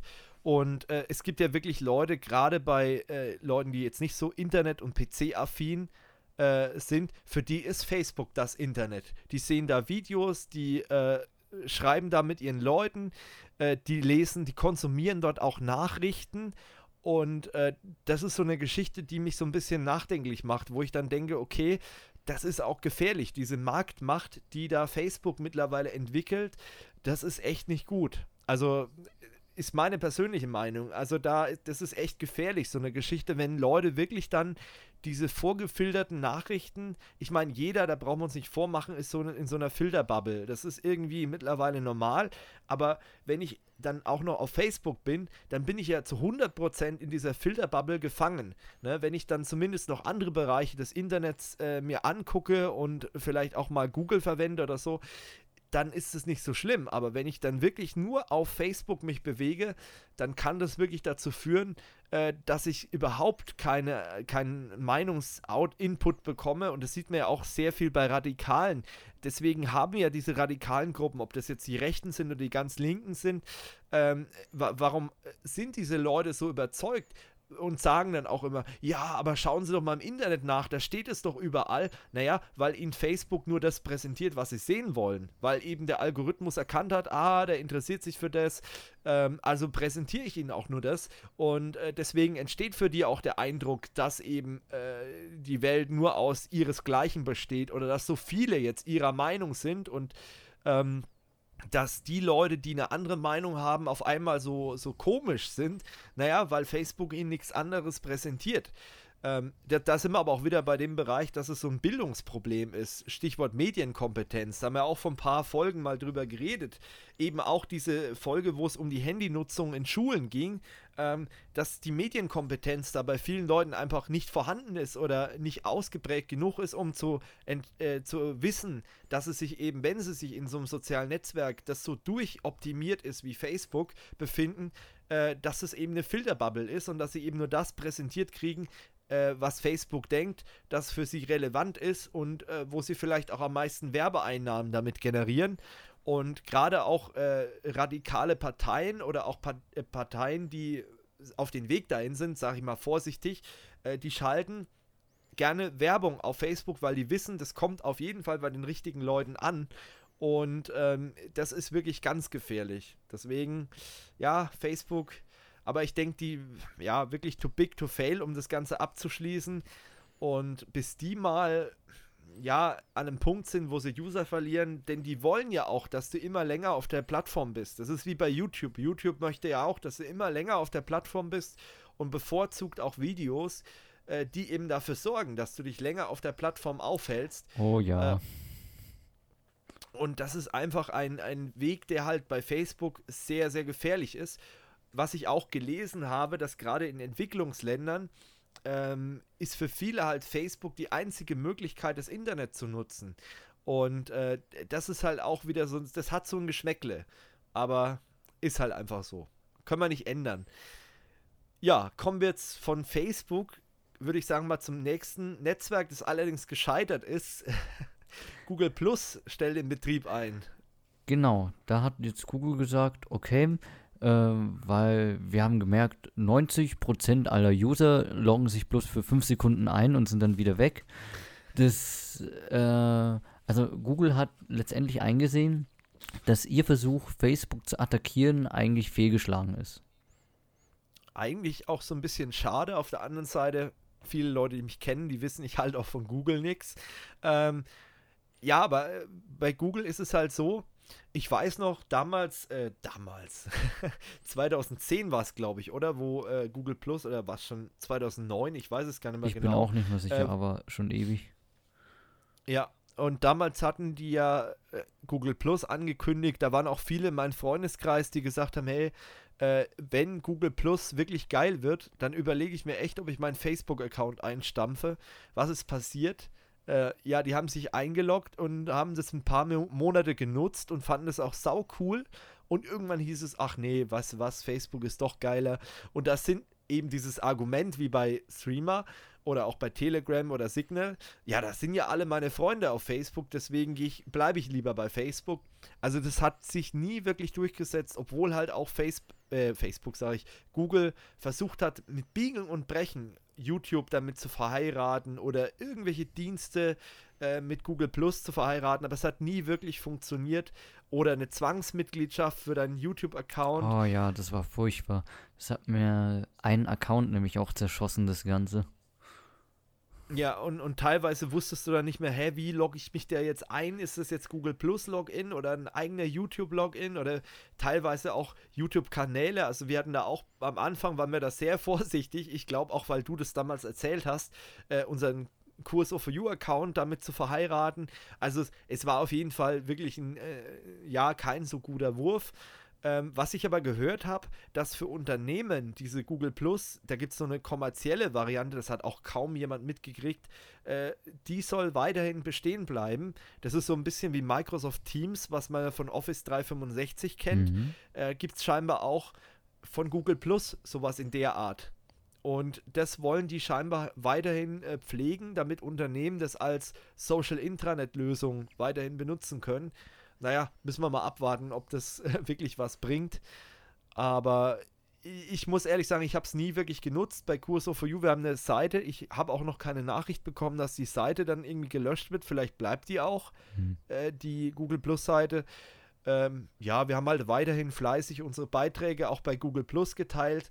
Äh, ich muss aber ehrlich sagen, die Reichweite bei den Social Media Plattformen, äh, ob das jetzt ein Facebook ist oder eben auch ein Google Plus, die geht immer weiter in den Keller. Also die Leute, die uns hier regelmäßig verfolgen, entweder gucken die selbst drauf, weil sie wissen, okay, Tech Talk kommt bestenfalls jeden ersten Montag im Monat äh, oder die äh, haben das irgendwie in RSS-Reader drin oder als was weiß ich, aber die kommen nicht mehr über die Social-Media-Kanäle. Twitter ist noch so ein Thema, wird noch relativ viel äh, Traffic erzeugt, äh, aber ja, also die, diese Social Media Webseiten oder, oder äh, Social Media Pages von Kurs of For You, die spielen eigentlich bei unserer Zuschauerschaft immer weniger Rolle, sondern eher eben die Suche oder eben auch das Abo bei YouTube oder ja, Twitter noch, aber Facebook und Google Plus wird immer weniger und durch diese Durchoptimierung bei Facebook äh, sehen auch immer weniger Leute in ihrer Timeline, wenn wir irgendwas teilen, dass wir was geteilt haben. Das ist halt auch ein bisschen, ja, bescheiden. Aber gut, was willst du machen, ne? Hm. Ja, das ist quasi dann von Facebook. Ja, gib doch Geld aus, dann sehen dich die Leute. Ja, was wir aber nicht machen, weil das hat uns auch nichts gebracht. Also ich habe mal äh, testweise für irgendeine Geschichte, äh, die wir als Promo-Aktion gedacht hatten, das ist schon ein bisschen her, das ist vor dem Tech Talk, also wer uns seit dem Tech Talk abonniert hat, der kennt es gar nicht mehr, äh, hatten wir mal so ein Gewinnspiel, habe ich gedacht, okay, das ist vielleicht die Chance, äh, Kurs for You auch bei anderen Leuten bekannt zu machen äh, mit dem Gewinnspiel. Äh, ja, das haben wir geteilt äh, mit, ich glaube, Budget 50 Euro oder so. Das hat überhaupt nichts gebracht, außer dass irgendwelche Inder diesen Beitrag geliked haben, die überhaupt nicht verstanden haben, dass es ein deutsches Gewinnspiel ist äh, und natürlich auch nicht daran teilgenommen haben am Gewinnspiel. Äh, also es war wirklich für die Katz. Deswegen, also Facebook-Werbung äh, werde ich nie mehr buchen, ehrlich gesagt, aber gut. Jo, dann würde ich sagen, machen wir mal weiter mit dem nächsten Thema. Windows 10 äh, oder Microsoft hat ja die Windows 10 Version 18.09 versucht rauszubringen. Die war auch kurzzeitig downloadbar, bis dann auf einmal die eigenen Dateien bei den Leuten verschwunden sind. Das Problem war scheinbar auch bekannt. Letztendlich hat jetzt Microsoft äh, den Patch zurückgezogen. Mal gucken, wann er dann wieder in die Verteilung kommt. Ähm, ich habe zum Glück niemanden gehabt, der das Update vorher installiert hat. Also von meinem Bekanntenkreis, auch bei unseren Kunden, äh, ist das Update nie installiert worden, zum Glück. Äh, aber das ist natürlich schon eine bescheidene Sache. Und gerade das, wo ich gesagt habe, Microsoft macht was richtig durch diese kurzen Release-Zyklen, auch wenn es viel Arbeit ist. Aber nur so kriege ich Innovation in die Kundenunternehmen rein und kann eben gewisse Technologien pushen. Genau das hat jetzt dafür gesorgt, dass eben so ein Problem verursacht wurde. Eigentlich schade. Ähm, da muss man sich fragen, ob das Qualitätsmanagement bei Microsoft da vielleicht nicht so gut funktioniert hat. Ähm, aber gut, wir werden sehen, wann die neue Version kommt. Aber das war jetzt scheinbar echt nichts, diese Geschichte, dieser Schnellschuss sozusagen. Hm. Kann aber auch mal passieren. Also es, ja, wenn ich. Es ist halt alles nur Software, wird alles nur von Menschen produziert. Das sage ich auch immer richtig. Ja, es kann passieren und ähm, es gibt Unternehmen, die haben sich noch weitaus schlimmere Sachen geleistet. Äh, Gerade auch im IT-Security-Bereich. Ich denke mal an äh, McAfee, die mal vor ein paar Jahren wichtige Boot-Files als Virus erkannt haben und die äh, gelöscht haben. Dann sind äh, bei großen Automobilzulieferern, auch in Deutschland oder auch Automobilherstellern, sind die Bänder äh, wirklich waren st äh, stillgestanden, weil eben die ganzen Maschinen nicht mehr hochgefahren sind, die Windows-Rechner, oh. wo der McAfee drauf, äh, drauf war. Also, das sind so Sachen, wo ich mir dann denke, oh, wie kann sowas passieren? Aber das passiert genauso wie Microsoft bei seinem eigenen Betriebssystem die eigenen Dateien löscht. Äh, ouch. Aber gut, kann passieren und ähm, wir hoffen mal, dass Microsoft daraus lernt, äh, so wie ich die kenne und so agil, wie die mittlerweile auch sind, ähm, denke ich, dass die da ihre Schlüsse draus ziehen und äh, definitiv da nachbessern werden. Und ich mache mir damit immer keine großen Freunde, aber ich muss sagen, ich bin wirklich ein Fan von Windows 10. Also ich kann mir nicht mehr vorstellen, ein anderes Betriebssystem äh, zu benutzen. Also Windows 7 kannst du mich mittlerweile auch mitjagen. Also ich bin mittlerweile echt ein richtiger Windows 10 Fanboy geworden. Äh, Windows 8, Windows 8.1 fand ich jetzt nicht schlecht, aber war jetzt auch nicht so der große Wurf, aber Windows 10 äh, das taugt mir einfach und ich will auch echt nichts anderes mehr benutzen. Aber gut, da mache ich mir immer sehr viel Freunde, vor allem bei meinen älteren Kollegen, die, die sagen, ja, wie kannst du Windows 10 gut finden? Aber ich bin echt ein großer Fan mittlerweile davon. Hm. Ja, also ja. Äh, bei mir ist es so, ich finde es auch gut, bloß manche Sachen, wo man halt von früher gewohnt ist, wo man sie findet, sind jetzt relativ schwer zu erreichen. Auch einfach, weil man ja. auch äh, viele Menüs das Design umgestellt hat, wie zum Beispiel ähm, im Soundmenü, wo man dann sehr viel umgestellt oh, ja. hat. Und äh, da eine Fehlerbehebung im Soundbereich zu machen, ist mit den neuen Menüs äh, relativ, also ich wüsste nicht, wie ich es machen soll. Aber es gibt teilweise zum Glück noch die äh, alten Fenster des Soundsystems, wo du dann auch. Äh, Von der alten Systemsteuerung dann. Genau, ja. wo du dann eben zum Beispiel auch die, äh, einen Adapter mal schnell deaktivieren und wieder aktivieren kannst, was in den meisten Fällen sogar hilft. Genau. Ja, also die schleichende Umstellung von der äh, Systemsteuerung kann man, da kann man auch sehr geteilter Meinung sein. Ähm, ich glaube, dass es in dem Moment vielleicht sogar wirklich intelligenter gewesen wäre, wenn die alles mit einem großen Knall umgesetzt hätten. Stattdessen machen sie jetzt diese, äh, diese, diese VMware-Taktik. Ähm, VMware hat ja auch lange Zeit lang äh, vCenter in Flash-Form und vCenter in HTML5-Form rausgebracht. Und du musstest immer belegen, ja, was ist jetzt in HTML5 schon umgesetzt? Musstest dann wieder in die Flash-Variante, was ist jetzt wo? Und das ist bei der Geschichte genau das Gleiche. Wenn die mit einem großen Knall gesagt hätten, so alle Funktionen ausnahmslos sind jetzt von der alten System Systemsteuerung in die neue gewandert. Leute müssen sich umstellen. Äh, mit der Betriebssystemumstellung auch auf die neue Einstellungsoberfläche umstellen, sozusagen, äh, die neue Systemsteuerung, dann wäre das wahrscheinlich halb so wild gewesen. Aber dadurch, dass du jetzt immer überlegen musst, was ist bei welchem Update jetzt schon in diese neue Oberfläche gewandert und wo finde ich das, ist es für den Admin teilweise echt nervig.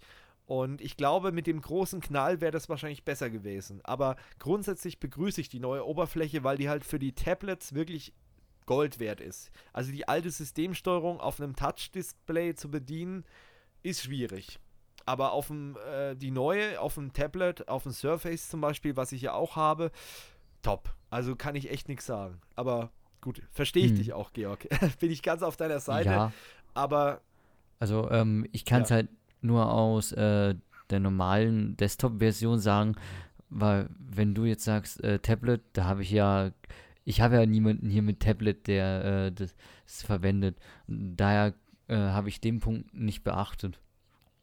Ja, na klar.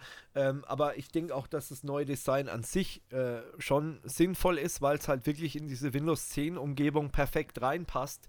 Äh, aber blöd ist halt eben, dass du halt nicht genau weißt, was liegt jetzt wo ja, hätte man besser lösen können, aber gut.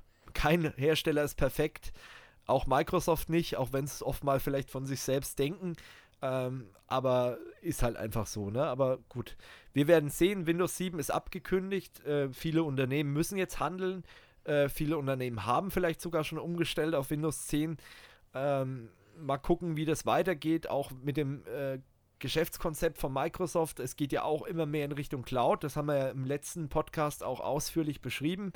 Ähm, ich denke mal, dass Microsoft, ähm, um das Thema mal abzuschließen, einen riesen Wettbewerbsvorteil nochmal hätte, wenn die eine kostenlose Windows-Version rausbringen würden. Die hatten ja mal mit dem Gedanken gespielt und ich habe das wirklich sehr begrüßt oder hätte es sehr begrüßt, äh, wenn die wirklich gesagt hätten, ja, wir bringen so eine Windows Lite-Version raus, die kostenlos ist, die jeder nutzen kann, äh, für Home-User oder Leute, die sagen, ah, ich habe da jetzt hier noch so einen Rechner in der Besenkammer, was mache ich da drauf? Ich glaube, das hätte nochmal dafür gesorgt, äh, dass Microsoft nochmal weiter verbreitet ist, auch legal weiter verbreitet ist und man hätte sagen können, okay, wir verdienen zukünftig mit anderen Diensten einfach unser Geld, äh, die in der Cloud liegen zum Beispiel und das Betriebssystem gibt es einfach kostenlos äh, und wer dann mehr möchte, der muss halt einfach sich einen Cloud-Dienst buchen oder der muss es einfach freischalten. Aber dass die Leute, die es einfach wirklich nur benutzen, weil es das Grundbetriebssystem ist, also so eine Art Windows Core mit GUI natürlich, äh, den kostenlos bereitgestellt für Privatleute. Ich glaube, das hätte sehr viel gebracht. Aber das ist meine persönliche Meinung.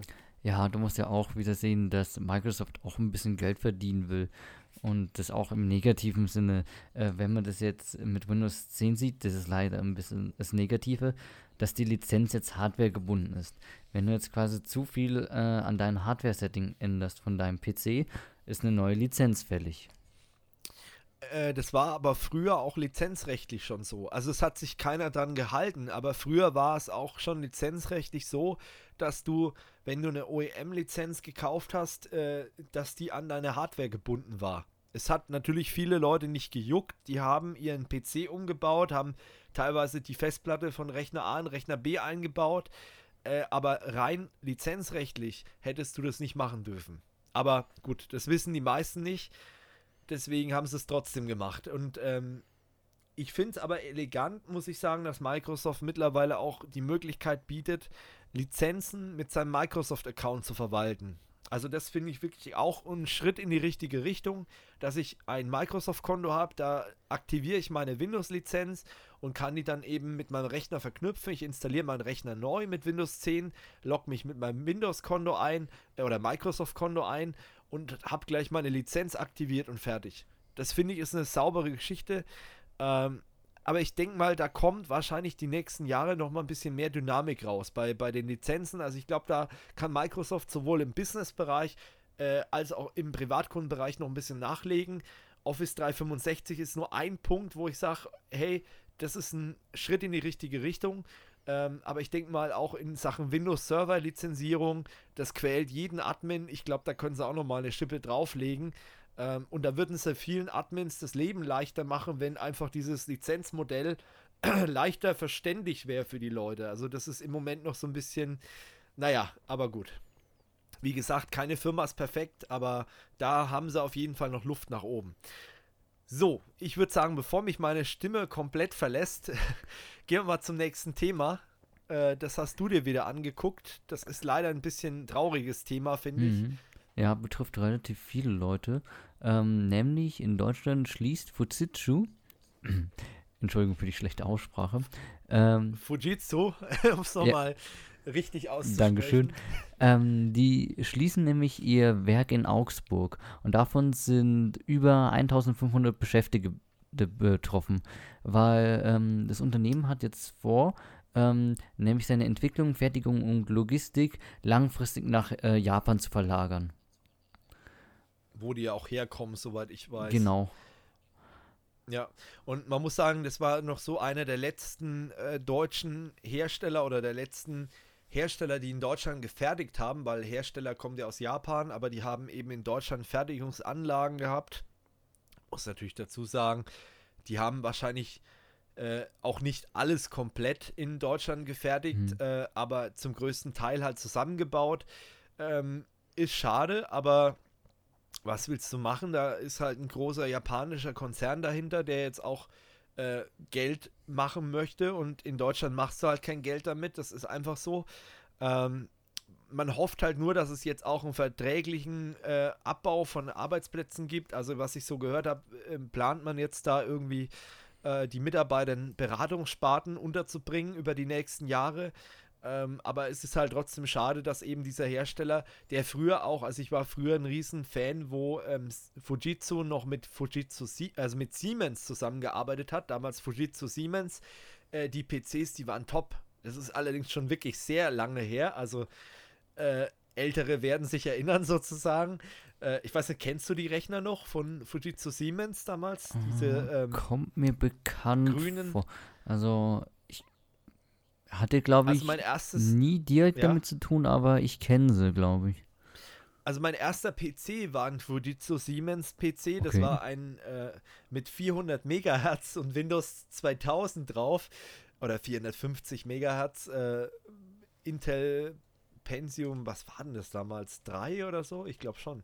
Äh, wie gesagt, 400 Megahertz, Windows 2000, 15 Gigabyte Festplatte drin und 128 MB Arbeitsspeicher.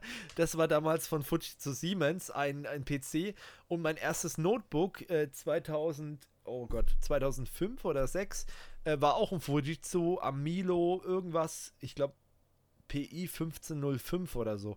Mit, äh, war einer der ersten Quad-Core CPUs von Intel ähm, mit, ich glaube, 1,6 Gigahertz und ich glaube, 1 Gigabyte RAM war da drin, aber schon Windows XP und das war eigentlich ein, ein tolles Notebook, muss ich ehrlich sagen. Das war mein erstes Notebook, äh, auch ein Fujitsu Siemens und die Teile, die waren echt robust und waren auch sehr gefragt im, im äh, Business-Umfeld oder bei mir damals auch an der Schule. Wir hatten alles Fujitsu Siemens. Lag aber, glaube ich, daran, weil die waren äh, gebraucht und die hat man dann irgendwie von der Arbeitsagentur oder so, die haben welche rausgeschmissen. Die Schule hat sie dann bekommen.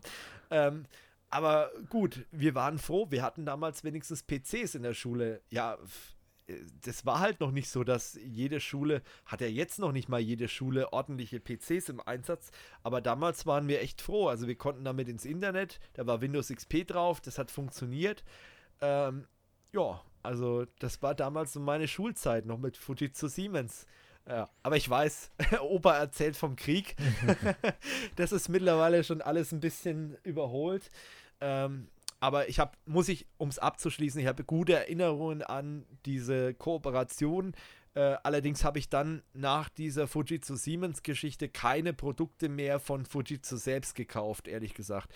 Kollegen von mir, die schwärmen von Fujitsu Servern, äh, weil das Verwaltungsinterface angeblich so gut sein soll. Äh, kann ich nicht viel zu sagen, ähm, weil ich so eher der HP-Server-Mensch bin. HP-Server und ähm, Nutanix. Äh, kein IBM, nein. Aber äh, eben halt eben HP, äh, das ist so das, wo ich hauptsächlich habe, wenn ich wirklich so einen Standalone-Server habe. Wenn ich was anderes nutze, dann eben äh, Nutanix mit Supermicro als äh, Hardware-Plattform. Gut, dann würde ich sagen, gehen wir mal in die IT-Security-News. Ähm, muss ich mal ganz kurz meine Seite hier neu laden, weil ich irgendwie nicht die aktuellsten Notizen habe. Doch, jetzt habe ich sie. Ähm, genau, Android Phishing Apps äh, akt sind aktuell im Umlauf. Äh, das sind aktuell Apps, die versuchen, den Passwortmanager von äh, Android anzugreifen. Und scheinbar ist es möglich, mit so ein paar Manipulationen ähm, Passwörter aus dem äh, Android Passwort Manager abzugreifen. Also da sollte man ein bisschen aufpassen. Da gibt es auch die Möglichkeit, Drittanbieter Passwort Manager zu benutzen. Äh, einen, den haben wir schon ein paar Mal vorgestellt. Kriegen kein Geld dafür, aber das wäre zum Beispiel F-Secure Key von äh, Kaspersky gibt es zum Beispiel auch was oder es gibt auch LastPass. Die sind jetzt nicht so gut äh, bei mir im, in meiner Erinnerung, aber es gibt auch zum Beispiel die Möglichkeit, wer sehr äh, viel Leid ertragen kann, der kann zum Beispiel auch KeyPass auf dem Handy benutzen. Ähm, aber es gibt diverse Möglichkeiten.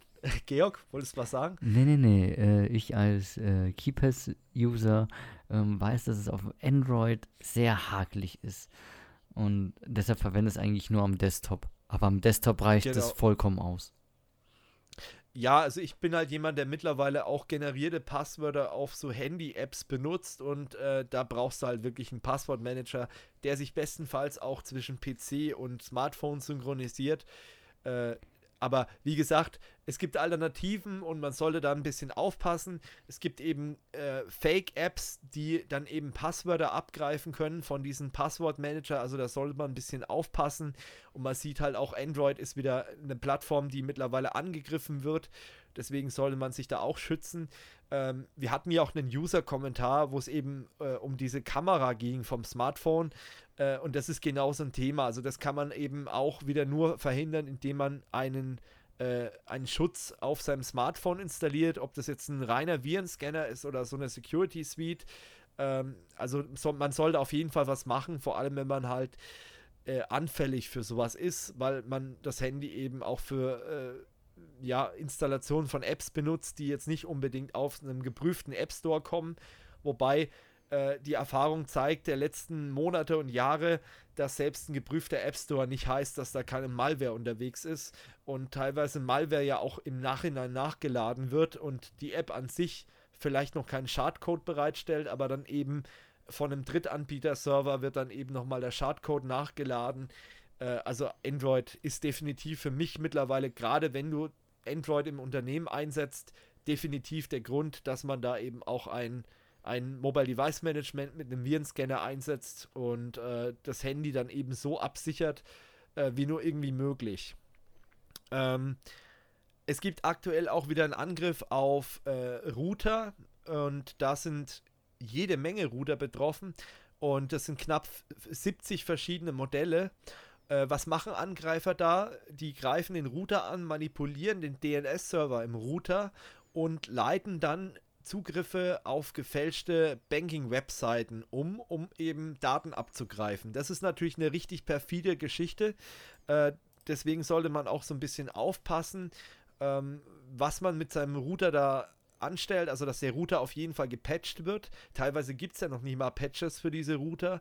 Ähm, wie kann man sich schützen? Naja, man könnte zum Beispiel einen alternativen DNS-Server in Windows eintragen oder hinter dem Router, das ist jetzt für die Freaks unter euch, nochmal eine Firewall haben, wie ich das zum Beispiel hier habe. Ähm, und dann den DNS-Dienst über die Firewall abwickeln. Das heißt, wenn der Router geknackt ist, dann muss einer nochmal die Firewall knacken, um dann wirklich äh, mein Heimnetzwerk angreifen zu können und um mich umleiten zu können. Ähm, wie gesagt, das Einfachste ist auf deinem Rechner einfach einen äh, DNS-Server eintragen, fest verdrahten den DNS-Server, dann wird es schon ein bisschen schwieriger, äh, zumindest für diese Masche. Da gibt es noch andere Möglichkeiten, sowas äh, anzugreifen, aber für diese Masche werdet ihr dann eben nicht empfänglich. Wir haben bereits in, ich glaube, vor drei Tech Talks oder so haben wir mal über den Cloudflare DNS gesprochen. Der wäre zum Beispiel da prädestiniert dafür. Das ist einfach die IP-Adresse 4 mal die 1 und dann 1001. Äh, den könnt ihr bei euch in Windows fest hinterlegen und dann kriegt ihr auf jeden Fall eine sichere äh, Auflösung von euren Banking-Anbietern. Das wäre zum Beispiel eine Möglichkeit. Ja, dann gab es einen Skandal äh, zwecks der äh, Spionagechips auf Servern, die an Apple oder Amazon geliefert wurden, an die Amazon Cloud. Und äh, das ist so eine Geschichte, da ist noch nicht klar, ist es jetzt wirklich so? Äh, es gab Medienberichte, ähm, nach denen es so scheint, dass äh, ja bei der Fertigung von solchen Chips, äh, von, von äh, Mainboards für Servern, wurden Spionage, äh, Spionagechips fest verdrahtet auf dem Mainboard eingelötet und diese Server waren dann im Einsatz bei Apple und bei Amazon in der Cloud, also in der AWS Cloud. Äh, da schieben jetzt die ganzen Verantwortlichen die Verantwortung untereinander hin und her. Ähm, es gibt keine, ja, genauen Beweise, dass es wirklich so war, aber es gibt auch keine Beweise, dass es nicht so ist. Äh, de facto kann das aktuell passiert sein. Man weiß auch nicht, wurden da Daten wirklich abgegriffen, wie gefährlich war dieser Chip wirklich. Ähm, zum Beispiel fordert mittlerweile der Apple CEO, äh, dass das Ganze von äh, Bloomberg, das ist äh, diese Nachrichten, diese Nachrichtenagentur, die diese Geschichte veröffentlicht hat, äh, wieder zurückgenommen wird. Ähm, man muss einfach mal abwarten, wie sich das in den nächsten Monaten entwickelt, aber das ist auf jeden Fall ein Angriffsvendor, den man sich mal so im Hinterkopf behalten sollte bei Server-Hardware, dass sowas einfach passieren kann. Und ähm, dass man halt auch in der Cloud da so ein bisschen drauf achten sollte, dass man zum Beispiel eben seine Daten dort eben verschlüsselt, ähm, um eben solchen Sachen vorzubeugen. Aber man muss auch sagen, dadurch, dass die Produktion der Mainboards und der Hardware halt zu 99% in gewissen Ländern und in gewissen Kontinenten stattfindet, wird es halt immer schwieriger, äh, sich gegen sowas zu schützen. Und ganz ehrlich, wenn ich als mittelständisches Unternehmen oder selbst als großes Unternehmen mir einen Server kaufe, äh, wer guckt da bitte aufs Mainboard und guckt sich da alle Chips an? Und vor allem, das war ja wirklich ein sehr kleines äh, Modul, das da drauf war äh, und kontrolliert und vor allem weiß auch noch, was welcher Chip auf dem Mainboard macht. Also das wird immer schwieriger, solche Angriffe eben abzuwehren, aber das ist eben auch ein Punkt, was passieren kann.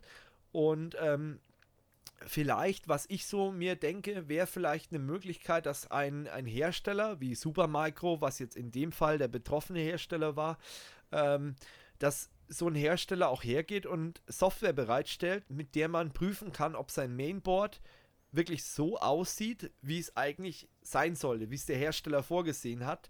Ähm, und die Gefahr besteht, wie gesagt, immer, dass irgendwelche Mitarbeiter bedroht werden oder eben bestochen werden, die in der Fertigung sind von der Hardware und die dann einfach noch einen Chip zusätzlich auflöten oder irgendwas manipulieren. Man hatte das ja in der Vergangenheit bei Smartphones, dass dann eben Hersteller äh, Smartphones verkauft haben mit vorinstallierter Malware, weil eben Mitarbeiter bestochen wurden oder aus Eigeninteresse gehandelt haben und da eben infizierte Software vorinstalliert haben. Und diese Geräte sind dann so rausgegangen und die haben sich damit noch ein bisschen was verdient nebenbei. Ähm, es ist halt schwierig, sowas vollständig zu verhindern. Und ähm, man sollte das einfach im Hinterkopf haben und mal gucken, wie das jetzt weitergeht. Emerson hat noch ein anderes Problem gehabt ähm, Amazon hat einen Mitarbeiter entlassen müssen wegen Datenweitergabe. Der hat wohl E-Mail-Adressen von Kunden weiterverkauft an externe Datenhändler. Das ist natürlich auch super. Ähm, weiterhin, wir hatten ja letztes Jahr äh, äh, letztes Mal schon berichtet über Webcams, die offen sind wie Scheunentore. Da gibt es wieder Neuigkeiten. Es gibt weiterhin äh, Überwachungskameras, die jetzt aufgetaucht sind von diversen chinesischen Herstellern, ähm, die so im Netz sind mit Standardpasswörtern, wo man darauf zugreifen kann, wo man Schadsoftware einschleusen kann. Äh, und diese, das Schlimme ist, diese Hersteller oder diese Module, diese Softwaremodule werden auch bei renommierten, teuren Herstellern eingesetzt. Und äh, das sollte man ein bisschen vorsichtig sein. Äh, allgemein vielleicht von mir die Empfehlung, äh, Webcams allgemein hinter Firewalls zu betreiben und nicht einfach so im öffentlichen Netz bereitzustellen. Äh, das ist, glaube ich, ein Tipp, den man äh, immer weitergeben kann bei solchen IoT-Geschichten, äh, wo man nicht weiß, wie da der Patchstand ist, wie sicher die abgesichert sind und natürlich die Standardpasswörter immer ändern. Äh, das ist sowieso was, was man generell bei jeglicher Hardware empfehlen kann. Ähm, die PlayStation 4 war jetzt angreifbar durch eine manipulierte Mitteilung ähm, die man abrufen konnte bei dem Browser und anschließend half nur noch das Zurücksetzen auf die äh, Werkseinstellungen. Das ist natürlich auch unpraktisch. Es sind auch wieder Porno-Mails im Umlauf gewesen. Mhm. Äh, mich haben auch Kunden äh, kontaktiert von uns, die solche Mails erhalten haben, wo man eben, wo behauptet wird, man wurde gefilmt mit der Webcam und es wurde Spionagesoftware auf den Rechner ähm, installiert und äh, wenn man keine Bitcoins bezahlt, mehrere hundert Euro, äh, dann würde dieses Material an den Freundeskreis geschickt werden. Ähm, ist es natürlich alles fake, also in diesen Fällen hat der Angreifer keine Malware auf dem Rechner, sondern es ist einfach Phishing, was per Mail verschickt wird, massenhaft an sich tausend Leute ähm, und es fallen so viele Leute drauf rein. Ähm, ich habe auch mal versucht, die Bitcoin-Transaktion zurückzuverfolgen. Ich habe allerdings gemerkt, dass die Bitcoin-Wallets scheinbar massenhaft generiert werden. Also das heißt also für jede Mail oder für äh, fast jede Mail wird ein äh, eigenständiges Bitcoin-Wallet erzeugt, was natürlich schwierig ist, dann äh, zurückzuverfolgen oder zu sehen, wie viel Geld nehmen die Angreifer äh, mit diesen Mails ein. Aber das wird mit Sicherheit sehr hoch sein. Also was da reinkommt, das wäre wirklich mal interessant. Ist in dem Fall allerdings ein bisschen schwierig, äh, zurückzuverfolgen. Ähm, wir hatten ja die Bayernwahl und der CSU Online-Shop wurde gehackt. Ich wusste gar nicht, dass die einen Fa Fanshop haben. Ähm, ja, und äh, das ist scheinbar ein Magento-System. Magento ist ja so ein Shop-System, was massenhaft im Einsatz ist. Und da haben eben unbekannte äh, Spionagecode eingebettet. Und äh, der Shop ist auch mittlerweile offline. Und die CSU sagt halt, einen Zusammenhang mit der Wahl gab es nicht. Aber es ist halt auffällig, dass es genau während, des Wahl, äh, während der Wahl passiert ist oder kurz nach der Wahl. Äh, ist schon ein bisschen auffällig. Ähnlich ist es auch den Freien Wählern passiert äh, in Bayern. Deren Website äh, hatte auch ein gewisses Problem, nämlich war der die oder war es möglich, im Klartext die Zugangsdaten für die MySQL-Datenbank zu sehen wenn man die Seite aufgerufen hat. Also ist natürlich auch nicht gerade so toll. Äh, vor allem war es daraufhin auch möglich, eben Dokumente und Zugangsdaten aus der Datenbank abzugreifen, die vielleicht nicht im öffentlichen Bereich äh, der Seite äh, verfügbar waren. Also das ist dann auch nicht gerade so toll, ähm, ist aber so passiert. British Airways, über die haben wir ja schon vor ein paar Wochen berichtet, die hatten ja auch einen äh, Data Breach und äh, es sind scheinbar jetzt 185.000 weitere Kunden betroffen. Ähm, damals wurden Kreditkartendaten abgegriffen und äh, es nimmt einfach immer weitere Dimensionen an und äh, wie gesagt, es sollen jetzt 185.000 weitere betroffen sein. Äh, falls ihr bei British Airways irgendwas gebucht hattet, guckt mal auf eure Kreditkartenabrechnungen. Ähm, nicht, dass da irgendwas abgebucht wurde. Ja, das waren die IT-Security News. Ähm, kommen wir jetzt zu Achtung Update. Das ist ja unsere Kategorie, wo es einfach darum geht, äh, dass ihr einfach mal nachguckt, ob ihr da was im Einsatz habt und äh, eventuell Patches installieren müsst. Ja, wer hätte es gedacht, Adobe ist mal wieder dabei. Der Adobe Reader und der Adobe Acrobat, die haben haufenweise Lücken. Also falls ihr da irgendwie was im Einsatz habt, auf jeden Fall patchen. Ähm, das gleiche gilt für Adobe äh, Digital Editions. Äh, das ist eine Suite, die ist auch betroffen. Ähm, Flash Player komischerweise diesen Monat gar nicht. Aber der ist wahrscheinlich mittlerweile so tot, da trauen sich nicht mal mehr die Hacker ran.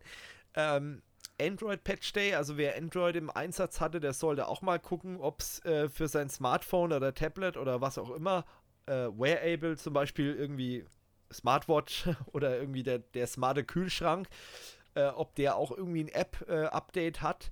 Äh, Cisco ist mal wieder dabei, hm. Cisco äh, DNA, äh, die haben da auch scheinbar ein Problem. Es gibt einen äh, Zero-Day-Fix für eine kritische Windows-Lücke, aber auch für den Exchange-Server, also Administratoren aufgepasst. Exchange hat auch ein Update und es gab eine kritische WhatsApp-Lücke, mit der man oder da konnten Angreifer über eine Videochat-Geschichte das ganze Handy übernehmen.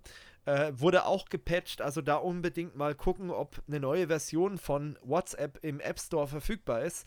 Ähm, Juniper, das ist ja ein Netzwerkausstatter, hat im Junos OS, das ist das Betriebssystem, was auf den Routern und Switchen läuft, und ich glaube auch auf der Firewall, ähm, gibt es da auch ein Problem, nämlich dass man ohne Passwort den Zugriff auf dieses Gerät erlangen kann. Also da sollte man auf jeden Fall mal gucken, dass man da ein Patch installiert.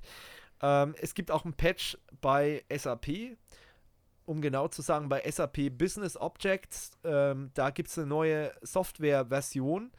Äh, die sollte man sich unbedingt mal herunterladen. Man soll mal gucken, ob man für andere Produkte bei SAP auch gerade Patches äh, bekommt, die eben auf dieses Business Objects aufbauen.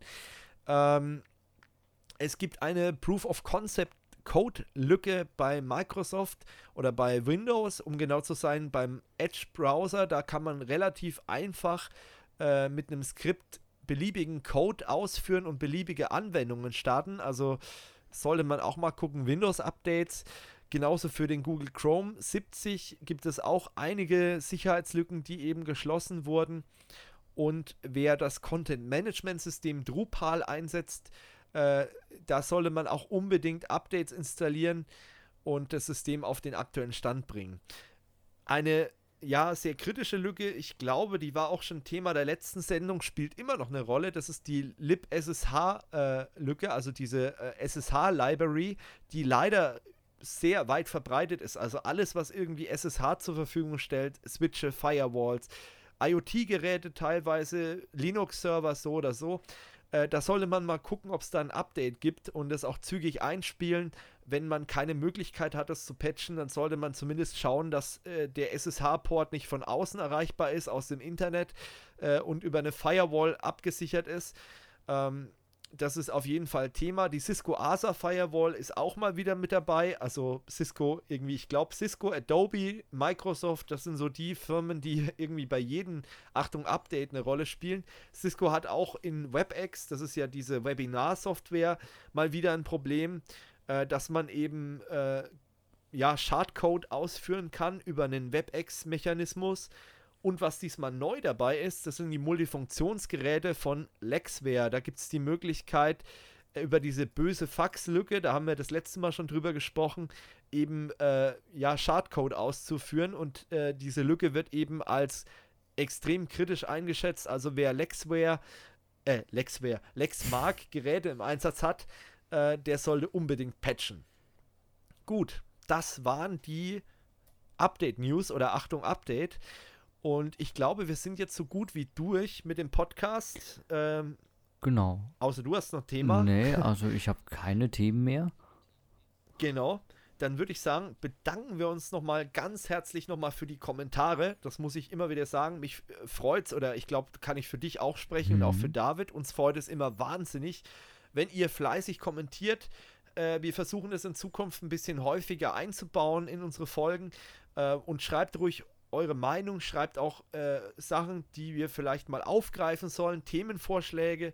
Äh, das sind wir auch immer gerne für zu haben. Ihr könnt uns auch Hinweise schicken, wenn ihr sagt, ja, das möchte ich euch schicken, aber nicht unbedingt per Kommentar. Dann schreibt einfach eine Mail an redaktion.kursofforyou.com und äh, wir können dann mal gucken, wie können wir das in unsere äh, Podcasts mit einarbeiten. Vielleicht können wir das auch in andere Videos mit einarbeiten. Und äh, da freuen wir uns auf jeden Fall immer wahnsinnig. Und vielleicht auch noch der Hinweis, äh, wir haben es ja von einem äh, Hörer schon gelesen jetzt in den Kommentaren, dass er das über Spotify ganz gerne hört. Nochmal der Hinweis an alle, die uns über YouTube vielleicht gucken, wenn ihr uns äh, gerne mal im Auto hören wollt oder unterwegs, uns gibt es auf Spotify, iTunes mittlerweile auch und auf diversen Podcast-Apps, die einfach unsere Podcast-Feeds abgreifen. Ähm, und da könnt ihr uns dann auch hören und können uns dann überall mit hinnehmen, downloaden, offline hören, im Flugzeug, wie auch immer. Das ist jetzt alles möglich, das ist auch kein Problem. Und äh, da freuen wir uns natürlich auch, wenn ihr diese Möglichkeiten nutzt. Äh, dafür bieten wir sie ja einfach an. Genau. In diesem Sinne würde ich sagen, bis zum nächsten Mal. Ciao. Ciao.